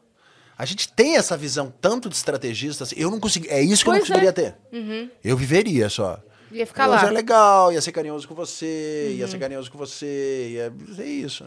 É, então, e Eu falam sinto que, falta da galera comunicar. e falam que depois de um O tempo plano. o seu corpo se acostuma e acha que aquela é sua Que aquela é vida. sua vida, é claro que isso deve sua acontecer. rotina. O Fio que tava E falando você isso. passa por situações estressantes lá sofreu de dentro. embora. É. Uhum. Ele foi, mudou. essa- Mas é, é essa experiência que eu acho que deve ser interessante, porque você deve criar ali, você já imaginou? É. Durante 30, 60, 90 dias com aquele grupinho de pessoas, é só Uhum. aquele grupo de pessoas que você vê, que você abraça, ou que você não gosta, ou que você se relaciona. Deve fazer Sem uma ver horário, famíliazinha. sem ver Imagina, celular, a gente sem- fazendo dança dos famosos, a gente já faz uma famíliazinha, É. a gente cai no núcleo de uma novela, a gente já cria uma famíliazinha ali. Eu não lembro quem foi que conversou com a gente. Talvez você vá lembrar essa, que falou que era um sentimento quase que, tipo assim. É, como você falou, aquilo ali é a vida. E aí era quase um sentimento assim: quem saiu morreu. Porque você não. Quem falou? Ah, A Gleice. Gleice. Que era um sentimento quase assim, porque como a pessoa sair e você não tem notícia, ela foi pra um lugar que você não tá vendo mais, não é? É, E você não tem notícia. É. Então, pra quem tá lá dentro, é tipo assim, morreu. Morreu. Naquela simulação Naquela ali. simulação de vida, É. aquele fulano morreu. É. É, é possível. É, nossa, eu não tenho coragem, não. Uh! Mas eu assisto vocês, tá? Eu Tá, puxo, é eu puxo. divertido. Como fala? Mutirão. Eu É puxo, pode ir. Escolhe seu emoji, eu puxo mutirão. Qual que seria seu emoji, Carmo? Unicórnio. é óbvio que o meu seria unicórnio, gente. unicórnio. É óbvio. Tem- Ai, tem- mas tem- não tem aquele que é, tipo, dois menininhos e a criança também? Tem, Tem. Ué, pode ser. Eu prefiro unicórnio. Unicórnio. pra você ver como eu, eu até já escolhi o emoji, hein? Já, Olha, Boninho, você tá muito preparado. adiantado. Tô muito eu adiantado. acho que desses 180 vídeos não falta nem 20 pra ele gravar. Eu- a gente grava 10 hoje, a gente Dez agora... Pode, pode, tra- pode dar o solteiro aí que a gente grava. Ai, sabe outra, outra coisa que eu queria saber? Ah. A gente recebeu aqui, ano passado, o- os meninos do Dois de Paz, que é o Gustavo e o Robert. Gustavo e Robert, que eu conheci antes das crianças nascerem. E, ah, é? É, Como o- foi isso? Então, quando eu fui ser pai, eu tive a atenção e o carinho de alguns pais que tinham sido antes de mim, que eu descobri e dizia assim, se incomoda de conversar comigo, a gente jantava, a gente marcava um jantar para saber como foi, como não foi, o que, que você fez, o que, que você não fez, o que, que não sei o que, não sei o que. E eu conheci eles anteriormente no Instagram e a gente marcou de se encontrar aqui em São Paulo e a gente se conheceu. Porque eu achava a história deles muito doida. Eu disse, isso não vai dar Yeah. certo. É, muito Yeah. doida. E quando eu vi os quatro juntos, eu pensei, vai dar certo. Quando eu vi os, Os quatro juntos, você era diz a irmã e a prima? A irmã, a prima e os dois, eu digo, vai dar certo. Ele mandou mensagem hoje. Que eles vamos nos encontrar, tô no Rio. Eu digo, tô em São Paulo. eles Não, eles são acreditam queridos nisso, demais. Eles são muito fofos. E, e aí eu conheci eles que justamente eu trocava. Às vezes eu encontro pessoas que querem ser pais e eu dou essa assessoria. Como é que é, como é que não é, o que, que você fez, que empresa você usou, por onde é que você foi, eu posso fazer isso e tem isso. O que, que é no Brasil, barriga solidária, eh, qual é a opção que eu tenho aqui. Enfim, eu troco essas, essas, essas informações com pais que eu acho que podem. Que, que, que me perguntam, que querem ter esse Então, o conhecimento. processo deles aconteceu no Brasil, né? Foi é, Sim. o óvulo da irmã, né? O óvulo da irmã É. de um com a prima do, com do outro. Do isso, outro. e do, e do Não, Robert. com a prima do meio, do, do mesmo, só que A gente tentando explicar. o, o, o doador do sêmen foi o que não tem a ligação familiar com essa Isso, parte da prima e do. que é o Robert, que é de Cuba. Isso, né? exatamente, Exatamente. E como é que foi o, o processo de vocês? O meu foi barriga de aluguel, Estados Unidos, dois embriões, um, um, eh, vingou e foi isso. Não, a Vai. gente quer detalhes, Carmen. Vamos lá. Barriga de aluguel, como é que é feito? Qual é a diferença? Como- às vezes as pessoas têm a dizer, tá, mas quem foi a mãe? Eu digo, não tem mãe, gente. Como não tem mãe? Presta atenção. Um óvulo foi doado. A barriga que gerou a criança foi outra, outra pessoa. Então você mais ou menos desvincula ali a figura da, da, da, da mãe. É, você escolhe uma doadora através. E aí o que, que importa na doadora? A gente ficava olhando o que, que se procura quando você quer uma doadora. Você procura o que? Uma cor de olho, uma cor de cabelo? do- A gente não queria isso. E você tinha vídeos que olhavam elas falando. A gente acabou escolhendo a mais doidinha de todas. Aqui no vídeo cantava com a escova de cabelo, mostrava o cupcake que ela tinha feito, que gostava de bicho, que gostava de sair. A mais doidinha, porque acaba virando quase um videobook. Você vê aquelas pessoas tensas falando do porquê que ela achava importante uma doadora de ovo, de repente aparece uma que é toda. Vamos lá, resolvido, é isso aí, tá legal. Gente, tô aqui, é, bora lá." Vamos lá, eu disse, é essa. e aí foi através, eh, foi através dela. E, e aí Ela você foi faz a uma. barriga, você ela disse. foi a doadora do óvulo. Ah, tá. Ah, tá. Tá. Pessoa essa que você não sabe o nome, porque é- isso é anônimo, vocês Sim. têm só a ficha médica da pessoa, você sabe do que, que morreu os avós, do que, que morreu, se os pais estão vivos, as doenças de família, e o vídeo e foto. Tá. E depois você faz uma entrevista com a barriga de aluguel, para saber se ela tá afim de ser a sua barriga de aluguel, porque tem que bater, um, afinal, uma relação de no mínimo nove meses que você vai ter com uma pessoa. E aí eu conheci o esposo dela, ela, eu e João, a gente fez uma entrevista via vídeo a respeito disso, que- quais são as suas expectativas, como é que você quer ser, e nisso é discutido todos os pormenores e todos os detalhes de uma gravidez. Eles tinham. Desculpa é, perguntar, mas eles tinham. é, tipo, era um combinado deles? Era uma vontade dela? Era o, o- Dela, É, qual que era a motivação deles de a entrarem nesse. motivação de entrar nisso é financeira. Ah, entendi. Claramente é Tá. financeira e, e, geram, e são escolhidas mulheres que já têm filhos. Então, para elas é maravilhoso, porque ela já tem o bebê dela, ela está fazendo aquilo, porque, além de tudo, eu acho que ela vai, de acordo com as leis americanas, colher todos os benefícios que isso pode trazer relacionados ao trabalho dela e, e o interesse financeiro. É de- dessa forma que é feito. É tudo muito bem combinado. Uhum. E é um acordo E é comercial. um acordo mesmo. comercial aos mínimos detalhes, do tipo, você vai querer dar o colosso para a criança ou você não quer? Ah, eu quero dar o colosso. No dia do nascimento, você se incomoda que tire fotos durante o parto ou você prefere que não tire fotos du- durante o parto? Hum. Ah, Te deram essas perguntas prévias ou não? Foram. tudo é resolvido ali. Você tem uma Tem um intermediário- intermediadora Ah, ok, que tá. faz todas Tá. as perguntas e deixa todos os pontos do contrato muito claros. Tá. Né? Tá. É, vocês querem gêmeos? Se forem colocados dois óvulos e os dois vingares, vai retirar um ou não? Eu digo, não, não vai retirar nenhum, isso eu não quero. Ah, então tá. Tudo é, é conversado antes. Você Entendi. tem noção absolutamente de, de tudo. É, e foi uma. E ela foi tranquila. Foi tranquila. E o período todo foi tranquilo. Às vezes as pessoas criam uma fantasia dizendo, ah, vai fugir, vai se apegar. O maior índice, até onde eu sei, é o contrário, tá? As pessoas que fazem isso depois não vão buscar os filhos, porque no meio do processo brigam com o seu cônjuge. Putz. Não tem muito essa história de, da pessoa se apegar. É uma relação comercial. E, ao mesmo tempo, é uma relação afetiva, porque eu, eh, porque eu sinto que ela teve um cuidado. Também fui muito respeitoso todo, durante todo esse período com ela. assim. Eu não ficava incomodando, ligando, pedindo foto. O que, que você está comendo? Era uma relação Você muito... não era paranoico. Não era paranoico, era respeitoso, entendia a função. Quanto quanto tempo era o contato, mais ou menos? você durante alguns períodos você vai para fazer para ver o ultrassom lá. Tem um ultrassom que você precisa ir. Então, durante esse período eu estava gravando uma novela, o João foi lá para acompanhar durante um ultrassom e de vez em quando a gente trocava mensagens e quando o Pedro estava completando 38 semanas, a gente foi para lá. Vocês foram buscar. Fomos Pra ver o acompanhar o parto. parto. Ah, Vamos tá. acompanhar o parto e ele acabou nascendo com quatro semanas e cinco dias, porque ele esperou para nascer, claro, no dia do meu aniversário, No mesmo dia. Que dia? 21 de agosto. Porque quando eu fiz ele, eu queria tanto que nascesse no dia do meu aniversário. Tenho que tomar cuidado com as coisas que eu falo, Cuidado com as coisas que você deseja. que elas acontecem. É o último E- dia de leão, É, né? leoninos. É, e foi uma, uma, uma relação super boa, super tranquila. Até hoje eu mantenho contato com ela, troco às vezes fotos do Pedro quando ele faz aniversário. Ela fica super feliz de ver ele. Hum, quando a gente foi sair de lá, ela disse: ó, se vocês quiserem fazer o segundo, pode me procurar. Mas eu acho que foi isso. A gente sentiu que teve uma troca, gostou que eu acho que foi, uma pessoa legal para gerar também- meu filho, o marido também de boa. Saímos para almoçar lá, nos encontramos Que e quando a gente estava lá, foi super tranquilo. Não tenho nada para falar que possa dizer não foi legal. E Foi- o Pedro já chegou a perguntar a respeito disso ou ainda Eu não? grande, eu fiquei esperando, porque a vida inteira as pessoas chegavam para mim, ah, seu filho. E o dia que ele perguntar, hein? Cadê a mãe? As pessoas chegam para vocês, geralmente são as da família. Ah, mas um dia, e aí? O que, que você vai falar? Psicólogo, hein? Eu, se fosse você, já procurava um psicólogo. Isso eu escutei também. Uma pessoa muito próxima. Eu, se fosse você, eu já procurava um psicólogo para seu filho.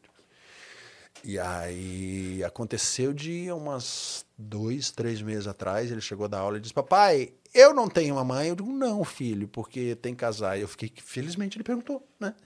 Tem casais, tem filhos que têm dois papais, tem filhos que têm duas mamães e tem filhos que têm um pai e uma mãe. Entendeu? Entendi. Você não quer perguntar mais nada? Não.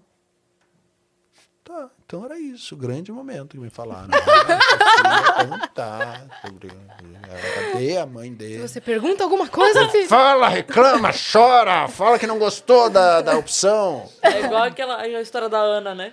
A Qual? Ana com o filho. Que ele- ela sentou e nessa coisa de, ai meu Deus, quando vai chegar o grande momento da pergunta, né? Aí que um dia o filho dela chegou, sentou na mesa e falou assim: mãe, o que, que é virgem? Ah, Aí ela, então, filho, aí vai, né? 40 minutos de. Porque, tarará, tarará, porque o homem babaca tem relação com a pessoa, conhece a pessoa, tarará, lá. entendeu, filho? Entendi, entendi. E extra virgem? tá valendo o rótulo Era o azeite. do azeite. É mais simples do que isso. Eu gente, amo, eu amo essa história muito. É, É isso que eu não perguntar teve pra essa questão. É, não tem. É e você é isso. só isso? É Só isso, é. Mas eu já sabia que era só isso, porque eu acho que criança que tem um olhar de pai, criança que sente que tem aconchego, criança que quando vem ao mundo e sente que tem pessoas ali, ó, pra ela, tá tudo resolvido. Eu às vezes via experiência de pais antes de Pedro nascer que eu dizia, eu não posso ser pai, não posso ser pai. Não, se viesse demônio, eu não posso ser pai. Não, não, não, não, não, não vai dar não. Aí quando meu filho veio, eu comecei a perceber, pelo menos essa foi a minha experiência de pai de, de filho único, tá? Eu não posso falar da experiência dos outros, mas o que eu percebi é que criança que tem segurança emocional dentro de casa tá tudo mais tranquilo, mais sossegado. Meu filho, eu percebo que hoje, entre os coleguinhas dele, os, os pais querem a companhia do meu filho, porque meu filho é para fora, meu filho tá de boa, meu filho não é que ele, né, de vez em quando, ele não possa querer ter uma mãe, mas passa muito rápido. Meu filho é solar, meu filho se comunica, meu filho Ele pergunta, ele né? pergunta, ele responde, ele então tá tudo tranquilo com ele. Eu ve, e aí que você vê, quando eu falo, bato numa tecla chata que eu digo que a gente tem que ver no nosso próprio preconceito, é, do que olhar dos outros. Aí eu fico olhando e vendo as pessoas que me dizem, ah, seu filho tem que procurar um psicanalista já. E aí, o que, que você vai? E no dia das mães, hein? Não, no dia das mães, você vai explicar o que para ele? No dia das mães da escola. Essas pessoas eu percebo que é tudo um preconceito dessas pessoas. É um lugar, às vezes, que quando você é homem, você resolve ter uma criança, para algumas pessoas isso pode ser violento. Como assim? Como assim? Ele pode ter. Às ele vezes você sem entra- problemas? Vou arrumar um ele problema. pode- ele- ele vai arrumar um problema. Ou às vezes é um universo que você está entrando sem a figura presente. A partir do momento, agradeço muito a pessoa que deu a luz a ele, agradeço muito a doadora de óvulo, mas na criação dele ele tem dois pais. Como assim? Pode ser pai e não ter a figura da mulher dentro de uma família? Para algumas mulheres isso pode ser violento e pode ser agressivo. Geralmente as frases que eu escutei que pudessem me parecer relacionadas com crítica, todas essas que eu falei para vocês agora vieram de mulheres. Que eu acho que é um universo de repente que você vai invadir para algumas pessoas podem não ter isso tão bem claro na cabeça. É, é agressivo, é violento. Mas de. Ainda falando da gravidez, eu escutei você falando em algum lugar que você teve alguns sintomas de gravidez, mesmo não sendo você o grávido da história. Tive melasma de gravidez, né? Eu, o mais viado de todos, né? Para ter melasma de gravidez é o mais viado de todos, amor. Eu tive melasma de gravidez, eu engordei, fui para 109 quilos. Eu fiquei dois anos sem dormir. Eu passei pelo puerpério, né? Uma conexão biológica com meu filho, que geralmente é a mulher que tem. E as pessoas perguntam, e como é João como pai? Eu digo, o João é o pai, eu sou a mãe. Eu sou o cara que pensa, que geralmente é a mulher, que é a data de aniversário da professora, os coleguinhas, comeu, não comeu, dormiu, É você não que compra a dormiu. cartolina. Eu que faço todas essas coisas, quem faz sou eu. Encapa caderno. É, essa sou eu. Essa pessoa provavelmente vai ser eu. Caderno ainda não tive que encapar, mas o resto todo sou eu mesmo. E como que é a relação dele com a avó, com a sua mãe? Agora, quando ele chega nos quatro anos de idade, é que ele fica, porque a minha mãe mora no Rio Grande do Sul, então era geralmente vídeo, né? Agora, com quatro anos de idade, que é quando ele começa a ter uma afetividade maior. E aí minha mãe, minha mãe veio me visitar faz um mês, e aí foi uma alegria só, porque aí ele tá mais comunicativo, aí ele consegue verbalizar mais as coisas, aí tem o afeto, aí tem um carinho, aí as coisas ficam mais claras. Criança, geralmente, quando nasce, nasce uma ameba me- mesmo, né? Chora e, e faz cocô e você dá. Quanto mais adulto ele vai ficando, quanto mais ele vai crescendo, vai ficando mais cada vez mais legal, mais divertido e vai se comunicando mais com, com você. É, tem sido mais legal. Eu sempre falo isso para pessoa que acabou de ter. Tá gostando de agora, vai ficar melhor. Só fica melhor. Sim. E a pergunta que não cala é: ele Qual? já aprendeu a cantar ragatanga?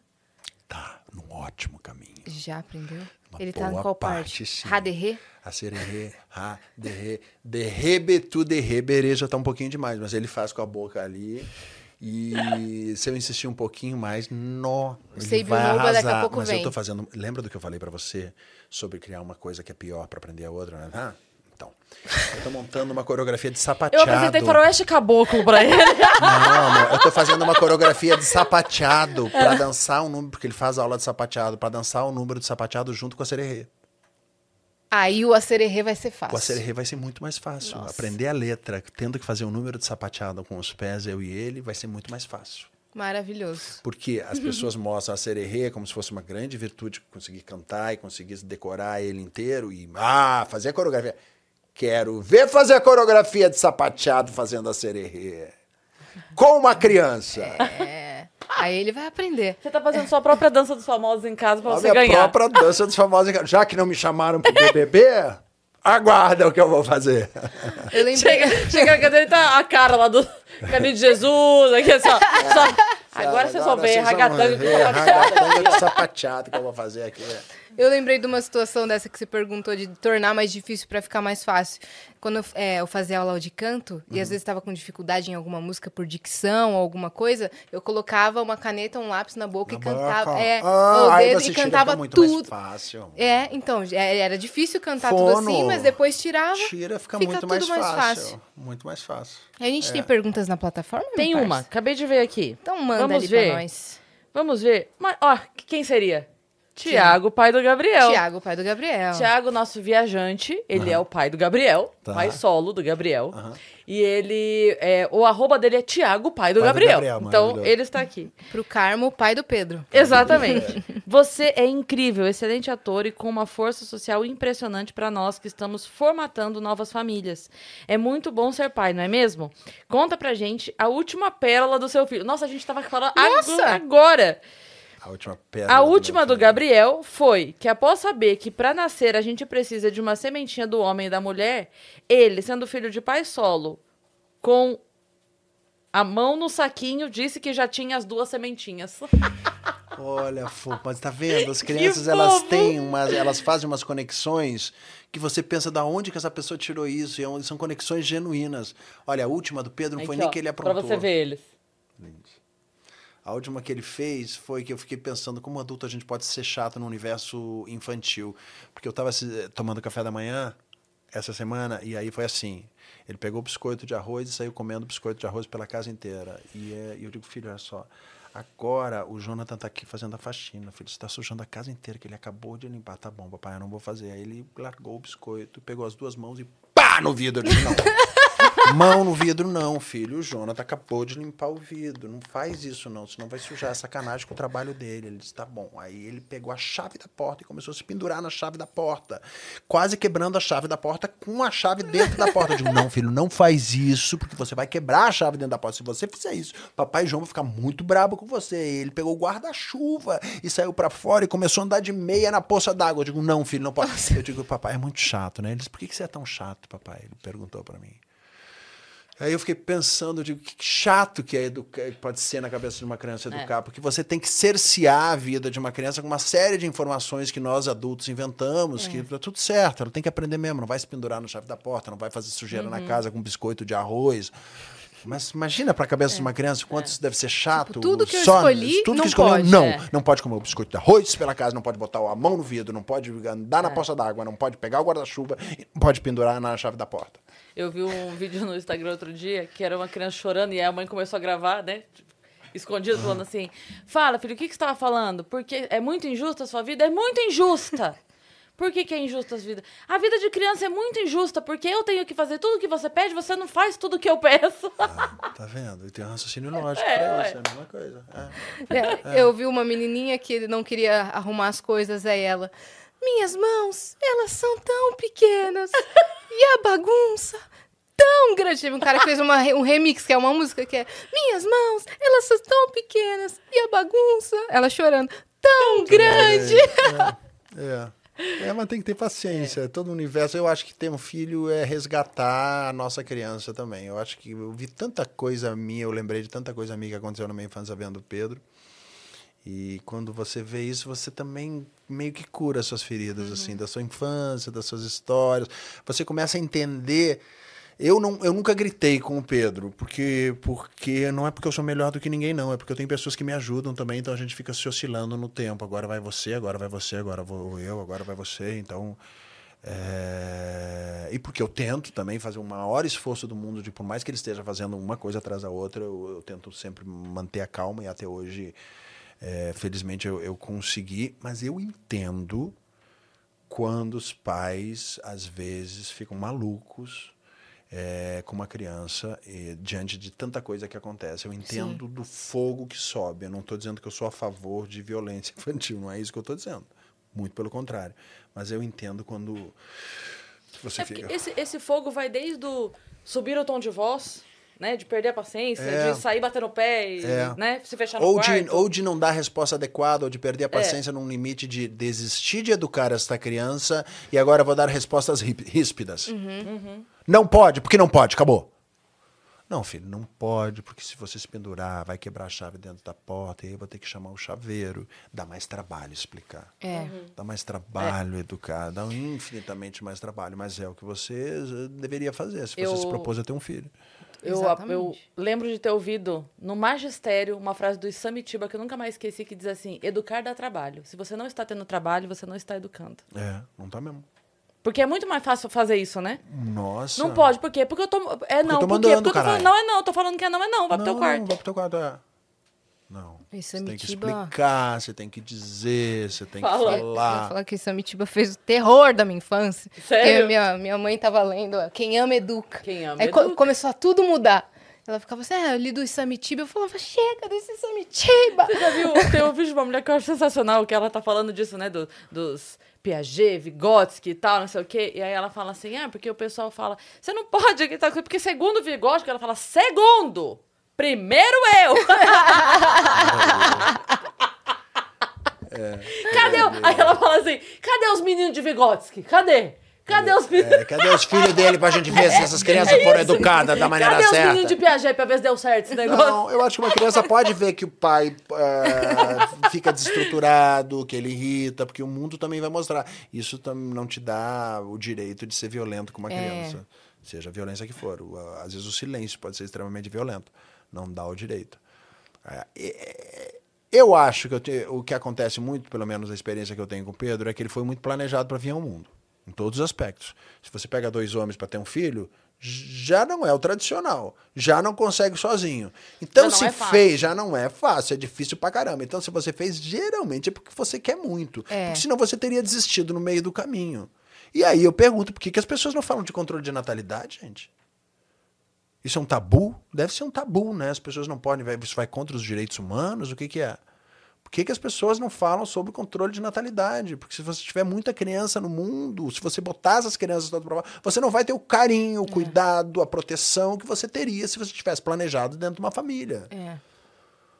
É, o fato de meu filho ser legal não é sorte, é porque ele foi planejado, porque ele foi pensado, porque ele foi questionado, porque eu fiz muitas sessões de psicanálise para pensar antes, porque eu sou um cara que tem condições de pagar. Infelizmente, as pessoas não, a maior parte das pessoas não tem condições de, de pagar, mas você tem condição de se precaver, você tem condição Sim. de tal- dizer não quero filho agora e não sair tendo sem pensar. Sim, que não dá conta. Ué, não vai dar conta, não, Não vai. Não tem trabalho para todo mundo, não tem emprego para todo mundo, vai ter subemprego. Infelizmente, você vai trazer uma criança no mundo para ter uma estrutura de vida ruim. É. E a, a parte fofa, ela é de fato muito fofa, mas é que não é só ela, né? Falta um pouco esse olhar, né? Tipo assim, fica, fica tudo muito. Ai, como é lindo, Ah, como é lindo. Eu não e sei falta nem esse quando você me fala da parte fofa, sabe o que, que eu lembro? Eu lembro que ontem eu vi um menino que devia ter a idade do meu filho pedindo dinheiro na rua, transitando entre os carros. Eu disse. Aí eu, eu acho que só você sendo pai que você tem a noção disso. Porque o meu filho, no pr- primeiro que eu já estaria morrendo de ele ser atropelado. Sim. Não estaria naquela situação. Eu fico, como é que aquelas duas mulheres conseguem ficar sentadas naquela escada, batendo papo, enquanto aquela criança que deve ter quatro anos de idade tá com uma caixa de sapato cheio de pano de prato, transitando entre os carros, vendendo. E ao mesmo tempo ele mantinha a fofura dele, que é isso que está dizendo, e ao mesmo tempo aquela, aquela situação era extremamente violenta, gente. E Aquela criança, e ao mesmo tempo ele estava se livrando de todos os carros com uma destreza ali. Que, eu digo, que louco, que cruel e que violento e. Hum? Não entendo. Não entendo muito, não. E aquela hora a gente estava falando que você não tem tempo off. Uhum. Mas quando você tem, o que, que você gosta de fazer? O que, que vocês curtem fazer Meu em família? tempo, tempo off é Pedro. Pedro. Porque o que que Pedro, ele quando aparece, o que, que ele gosta de fazer? Brincar de carrinho de bola, brincar de carrinho de bola, brincar de carrinho de bola. Carrinho e bola. A primeira vez que meu filho ganhou uma bola, eu nunca vi uma reação como essa, porque eu total desconexão com bola e com futebol, e meu filho, a primeira bola que ele ganhou, ele ficou vermelho, deu dois passos para trás, se encostou na minha perna e quase chorou de tanta emoção Nossa. por ter ganho uma bola. Meu Deus. Eu digo, que coisa doida. Pra você ver, não adianta, gente. Viado nasce. não tem essa coisa. Você jogava bola? Nunca joguei bola. Não tinha nenhuma conexão com carrinho nem com bola. Não sei se isso quer dizer que o meu filho vai ser heterossexual, vai ser homossexual. Acho que também depende muito disso. Mas quando você vê o- a maneira dele se relacionar, eu acho que condiz geralmente com o tipo de temperamento que a gente costumava ver de uma criança mais num perfil heterossexual. Pode ser que não seja, vai, vai ser o que ele quiser. É. Mas é só porque eh, meus pais aos cinco anos, quando eu tinha cinco anos de idade, minha mãe contou que ele olhava para mim e dizia: esse menino é estranho. É, é, eu acho que se meu pai olhasse meu filho aos cinco anos de idade, ele não iria dizer que ele é estranho. Entendi. Não sei se isso quer comparação. dizer muita coisa também. Isso não tem mérito nenhum. Mas as pessoas veem diferente. E ele ama jogar bola e brincar de Ele ama jogar bola, andar de skate, brincar de carrinho e faz bullying comigo. Esses dias ele e o amiguinho dele ficaram olhando pra mim dizendo: Mamãe, mamãe. Eu disse: Não sou mamãe, eu sou papai. Ele disse: Mamãe, mamãe, mamãe. Eu disse: Tá bom, gente, eu sou mamãe, tá tudo certo. Ai, que maravilhoso. É, é criança.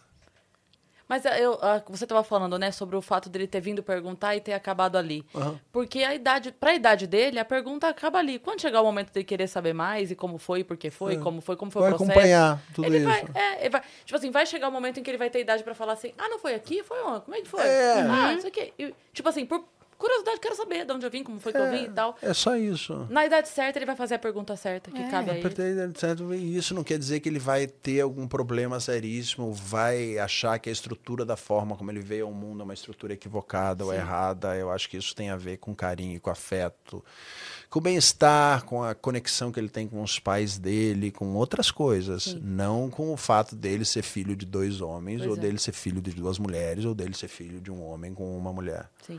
Até porque, como você disse, né? A estrutura emocional dele, estando em ordem dentro de casa, Amor, tá É. tudo certo. pouco importa. Tem, tem criança que é criada por avós, certo. pelos tios. Tem... A, a gente tem uma porcentagem, assim, absurda de pais ausentes. Sim. Amor, 11 crianças só criadas por mãe. milhões, 11 milhões de absurdo. mulheres criam seus filhos sozinhos. E ninguém chega pra elas pra dizer, ai, no dia dos pais, o que, que você vai falar pro seu É, filho? pois é. Exato. Ninguém chega pra elas pra dizer isso. É. Eu, eu assisti a minha filha durante muitos anos da vida dela guardando a lembrancinha de Deus dos pais da escola. E aí? É. Entendeu? Tipo, Você lida do jeito que você consegue lidar. Você faz- consegue lidar e você vai. As questões na vida do seu filho vai fazer. Vão, formar a personalidade dele, vão formar quem eles são, e na vida dele, na infância dele, ele vai passar por situações que são legais e outras não. Assim como é a vida de todos De nós. todo mundo. Ué, todo e como mundo tem continua sendo a partir do buracos. momento que a gente cresce. São as nossas dificuldades que fazem com que a gente aprenda, se torne melhor, ultrapasse elas. Aí a gente vai para uma visão que é- tem a ver muito com a minha prática religiosa. Na minha, eu sou budista há mais de 20 anos e na minha prática religiosa é você tem alguma dificuldade na vida, você transforma ela num degrau, não numa pedra no seu caminho. E ela está relacionada com a sua história e com o seu karma. Alguma coisa que me atinge pode não atingir você, pode não atingir ela, mas me atinge e isso me incomoda. Se incomoda em mim é porque internamente diz respeito a alguma coisa que está dentro de mim e é a partir disso que eu vou resolver essa questão e me tornar uma pessoa melhor. Se tornar uma pessoa melhor, conhecer o mundo diz respeito à bagagem que você carrega e como você vai transformar para se tornar uma pessoa melhor. Para aprender, para questionar os seus pensamentos, para questionar suas ideias, para ver que existe um mundo diferente do seu. E nada mais interessante no mundo do que você perceber que existem pessoas diferentes de você para você ter a chance e a oportunidade de aprender com o que é diferente. Porque se for tudo igual, a gente volta ao tema. É muito chato. É.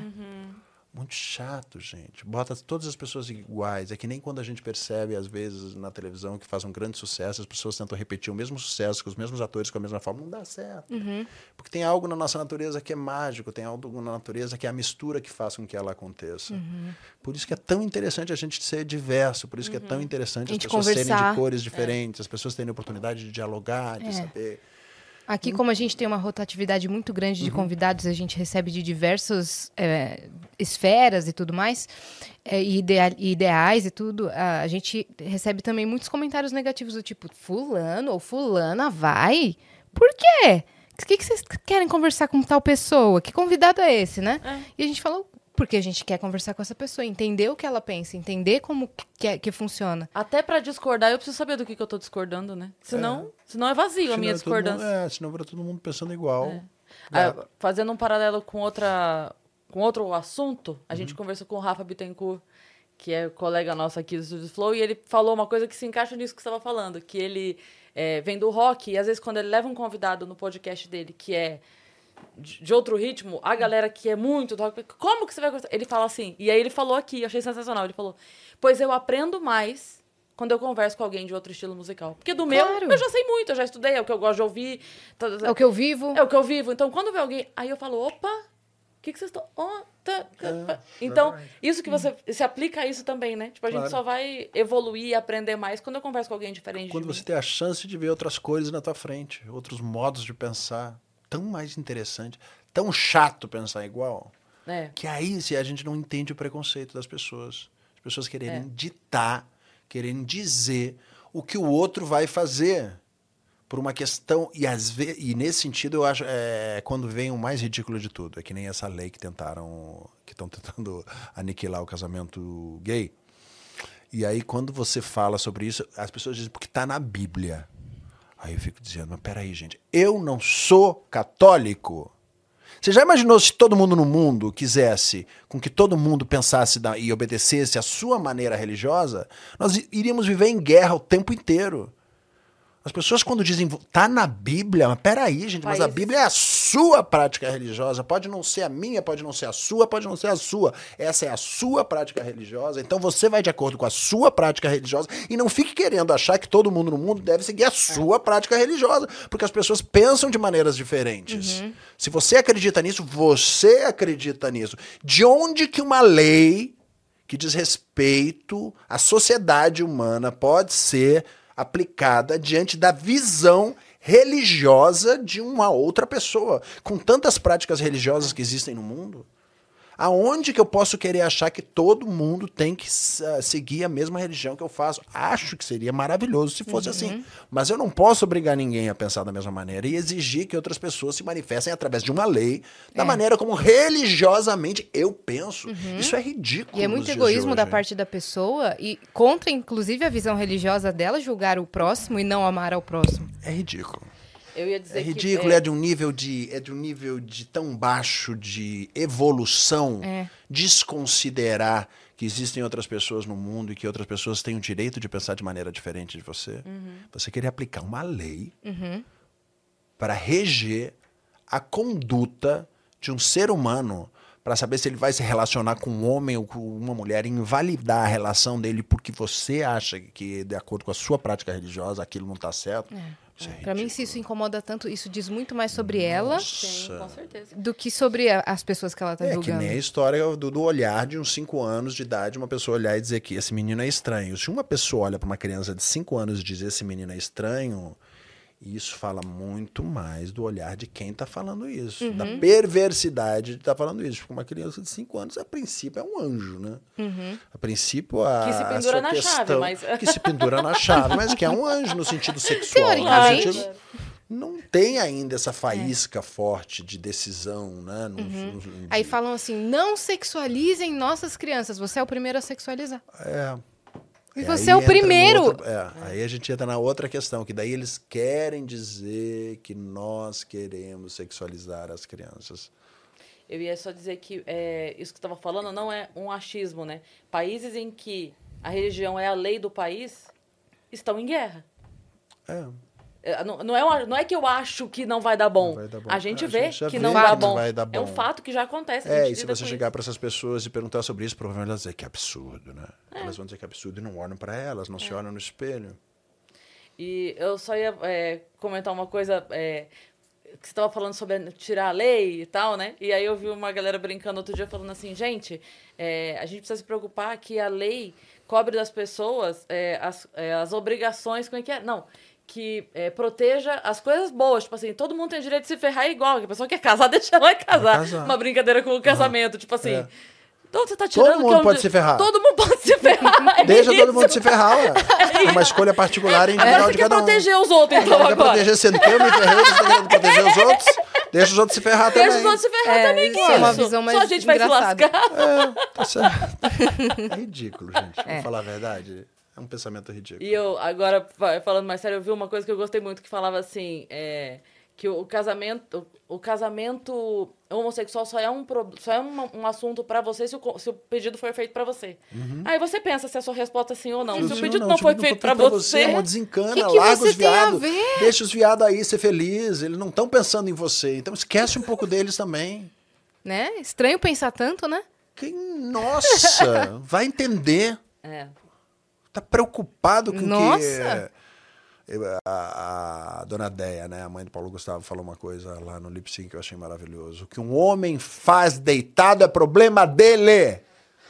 O que o homem faz em pé diz respeito ao seu caráter, ao seu trabalho. O que o homem faz deitado diz respeito a ele. Não fiquem preocupados com o que um homem pode fazer deitado. E ela tá certa. tem uma cena que eu gosto Chatice, muito, gente. mas eu não sei de onde é. Porque essa cena apareceu pra mim, sabe aqueles vídeos que vem assim? Mas é sensacional que é, são dois caras e eles têm uma vizinha que é extremamente preconceituosa e ela fica tentando brigar com eles, enfim, é, é- a, a situação é escrota.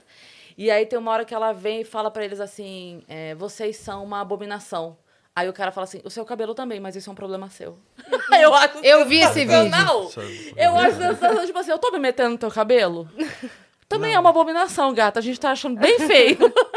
Mas ninguém tá se metendo no seu cabelo. Então, antes de vir aqui no meu apartamento, marca um salão. Salão. Ah, ah, dá um jeitinho aí, dá uma hidratação nesse É. Mas eu- cabelo. Eu, amor. acho essa cena tão sensacional, porque ele aqui na classe fala: É. o seu cabelo também, mas isso é um problema É. seu. É, tem uma coisa da. E o seu da- cabelo, como você usa, é a opção sua. Exato, Ah, é ah, isso. O resto não é opção. Ai, gente, eu acho sensacional. Acho que eu vi um vídeo esses dias da Lady Gaga, né? Que uma, ela tava passando numa escadaria, uma mulher falou isso, chamou ela de pecadora. Ela voltou e deu um beijo na boca da senhora. Disse, Aham. Nós duas somos pecadoras. Aham. Você já viu esse vídeo? Nunca vi. Eu vi. Cris, procura esse vídeo. por Maravilhoso. favor. É maravilhoso. Ela tá indo bem assim, plena. Aí uma mulher grita, pecador. Aí ela volta, a mulher fica parada, porque a mulher Não, acha que ela você vai vai pro falar. inferno. Você vai pro Isso. inferno. Ela volta, beija na boca da mulher e diz agora nós duas. A Lady Vamos Gaga, Lady Gaga beija a mulher, bota assim. Vixe, vai sair várias. Aí, ela- só que daí ela vem. E a mulher fica parada, não foge porque a mulher acha que ela vai debater, ou que vai, sei lá, vai virar notícia o que ela fizer ali na hora, né? Aham. Ela chega bem perto e, e dá um selinho na mulher. Mulher. E diz agora você vai pro inferno junto comigo. Agora vamos nós duas. Me procura lá quando chegar, gostei do seu beijo. Verdade. Nossa, chegar, eu nunca liga. vi esse vídeo, cara. É. Eu nunca vi. É maravilhoso. Vê se você acha aí. É na rua, né? É um, é um lugar aberto. Não é? Ela tá saindo de algum Ela, é- evento. parece que ela tá. É chegando, parece, parece até cena de filme, porque parece que ela tá chegando num julgamento. É assim, um numa sketch. coisa que tem uma É galera isso. parada e ela chegando num lugar. É, se tiver a imagem aí, Cris. senão- Boa. Ah, a Vânia achou, pra gente ver a imagem. Achou aí? E ele já vai colocar, mas enquanto isso, tem como você dar um spoiler do que vem de projeto novo aí? E a, no- a novela já tá gravada, mas tá chegando ao final. É, eu tô começando a. é, a novela terminou, na segunda-feira eu já tava ensaiando um filme, mas eu tô com uma vontade muito grande de fazer um espetáculo teatral. Ali, ó. Eu tô com uma vontade muito grande de fazer um espetáculo teatral. Eu tinha um quadro dentro do meu Instagram que era Me Conta a Sua História. Que pessoas me mandavam histórias que tinham a ver com a minha comunidade. Né, com qualquer uma das siglas, e eu achava que eu já tinha escutado quase todas as histórias no mundo. E eu recebi histórias lindas que eu nunca poderia imaginar. E me deu uma vontade de fazer um espetáculo com essas histórias que envolvessem a minha biografia também, as coisas que aconteceram comigo, de tornar isso presente num palco, já que é um assunto que é tão bonito de ser tratado e que eu estou vendo que as pessoas têm um interesse muito grande nele também, e eu acho que seria importante para mim também poder comunicar eh, essas histórias. esse ano ainda? É, eu acho que ano que vem, né? Porque para agora já está um pouquinho tarde. cima, né? É, e acho que primeiro semestre do ano que vem. Seria sensacional. Quando tiver, convida a gente que a gente quer. ir. Convidarei. Vamos ver o vídeo. É esse. É exatamente isso. Olha lá.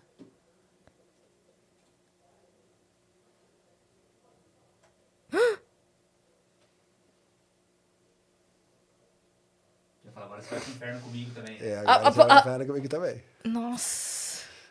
Ela fica estática, você É? ela, ela dá um. Ah, deixa eu voltar aqui. Coloca o som aí, Christian. Você vai pro inferno comigo. Peraí. Jogar na TV.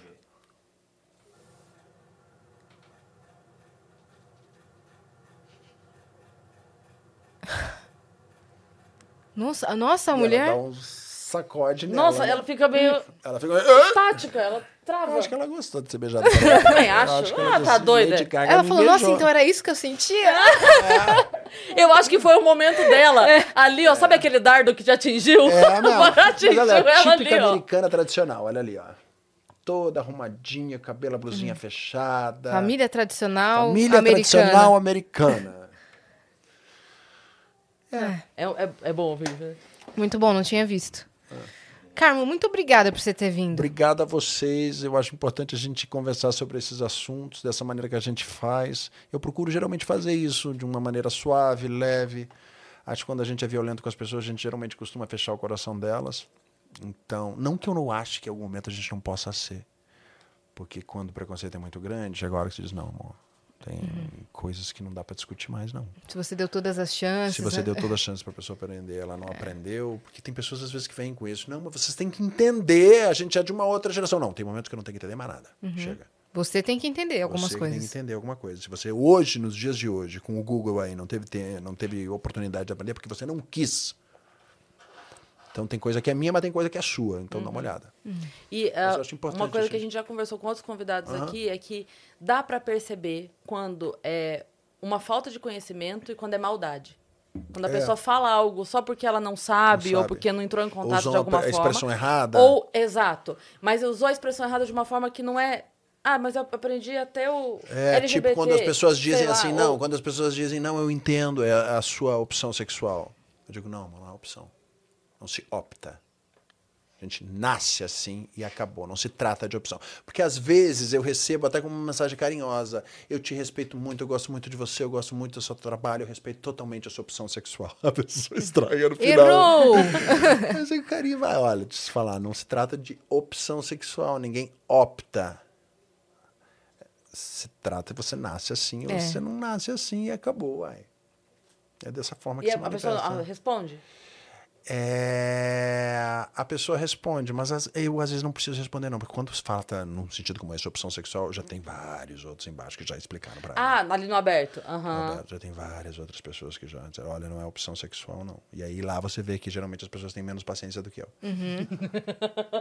E pra essa galera entrar e ver esses comentários e todos os conteúdos que você Deixa o posta, Instagram. deixa o seu Instagram. Meu Instagram é meu nome, Carmo Dalla Vecchia. Dalla. Vec- Dalla Vecchia, Vecchia com dois seis. Boa. São, tem família lá, tem eu, tem a minha história, tem alguns vídeos um pouco mais apimentados, misturados em meio a isso tudo, porque o Instagram é meu, então eu faço dele o que eu quiser. e é isso.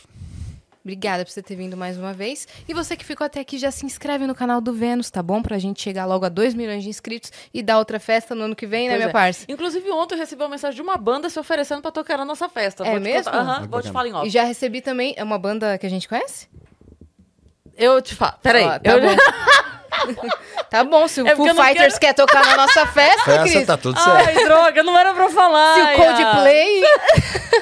O seu Cold. se o seu Code quer tocar na nossa festa, vamos fazer o quê? E também nos sigam em todas as redes sociais, arroba Vênus Podcast, tá bom? Que agora a gente vai cestar com a nossa Spaten. Boa. E segue a gente também nas nossas redes pessoais sensuais. Cris Paiva com dois S e Yasacina. Inclusive, as redes da Yasacina estão sensuais na última semana. Vai lá conferir, tá bom? Vai lá. Vai lá conferir. Vai lá conferir. Vai. Oi, deixa, eu não. sou Amy White. Imitando nossa colega de podcast. Boa. É isso, tá bom? Agora eu vou gravar um vídeo com o Carmo muito legal, né? Porque te- teve um vídeo que ele postou no Instagram dele, depois vocês vão lá caçar, que ele usou a minha voz de Verdade. GPS. Quando eu vi, eu amei, inclusive. Eu falei, meu Deus, é a minha voz. Eu comentei lá, fiz questão, falei, é a minha voz. Foi aí que começou, que a gente começou a conversar, né? Foi mesmo. Foi a nossa linda história, nossa de, linda história de amor. É. amizade, amor. Viu? Quem coloca na friend zone Você sabe o símbolo da friendzone, né? Que é assim, ó. Eu sou o Joia. O símbolo da friendzone, o símbolo Lindo. oficial. Um beijo pra todo mundo lá da família, tá? Manda um beijo pra Obrigado, família. meu Amigo amor. faz assim. É, manda um beijo pra Obrigado. família. Muito obrigado. Um beijo para todos vocês. Obrigado por terem me chamado. Acho importante o nosso diálogo. E muito, muito obrigado. Beijo.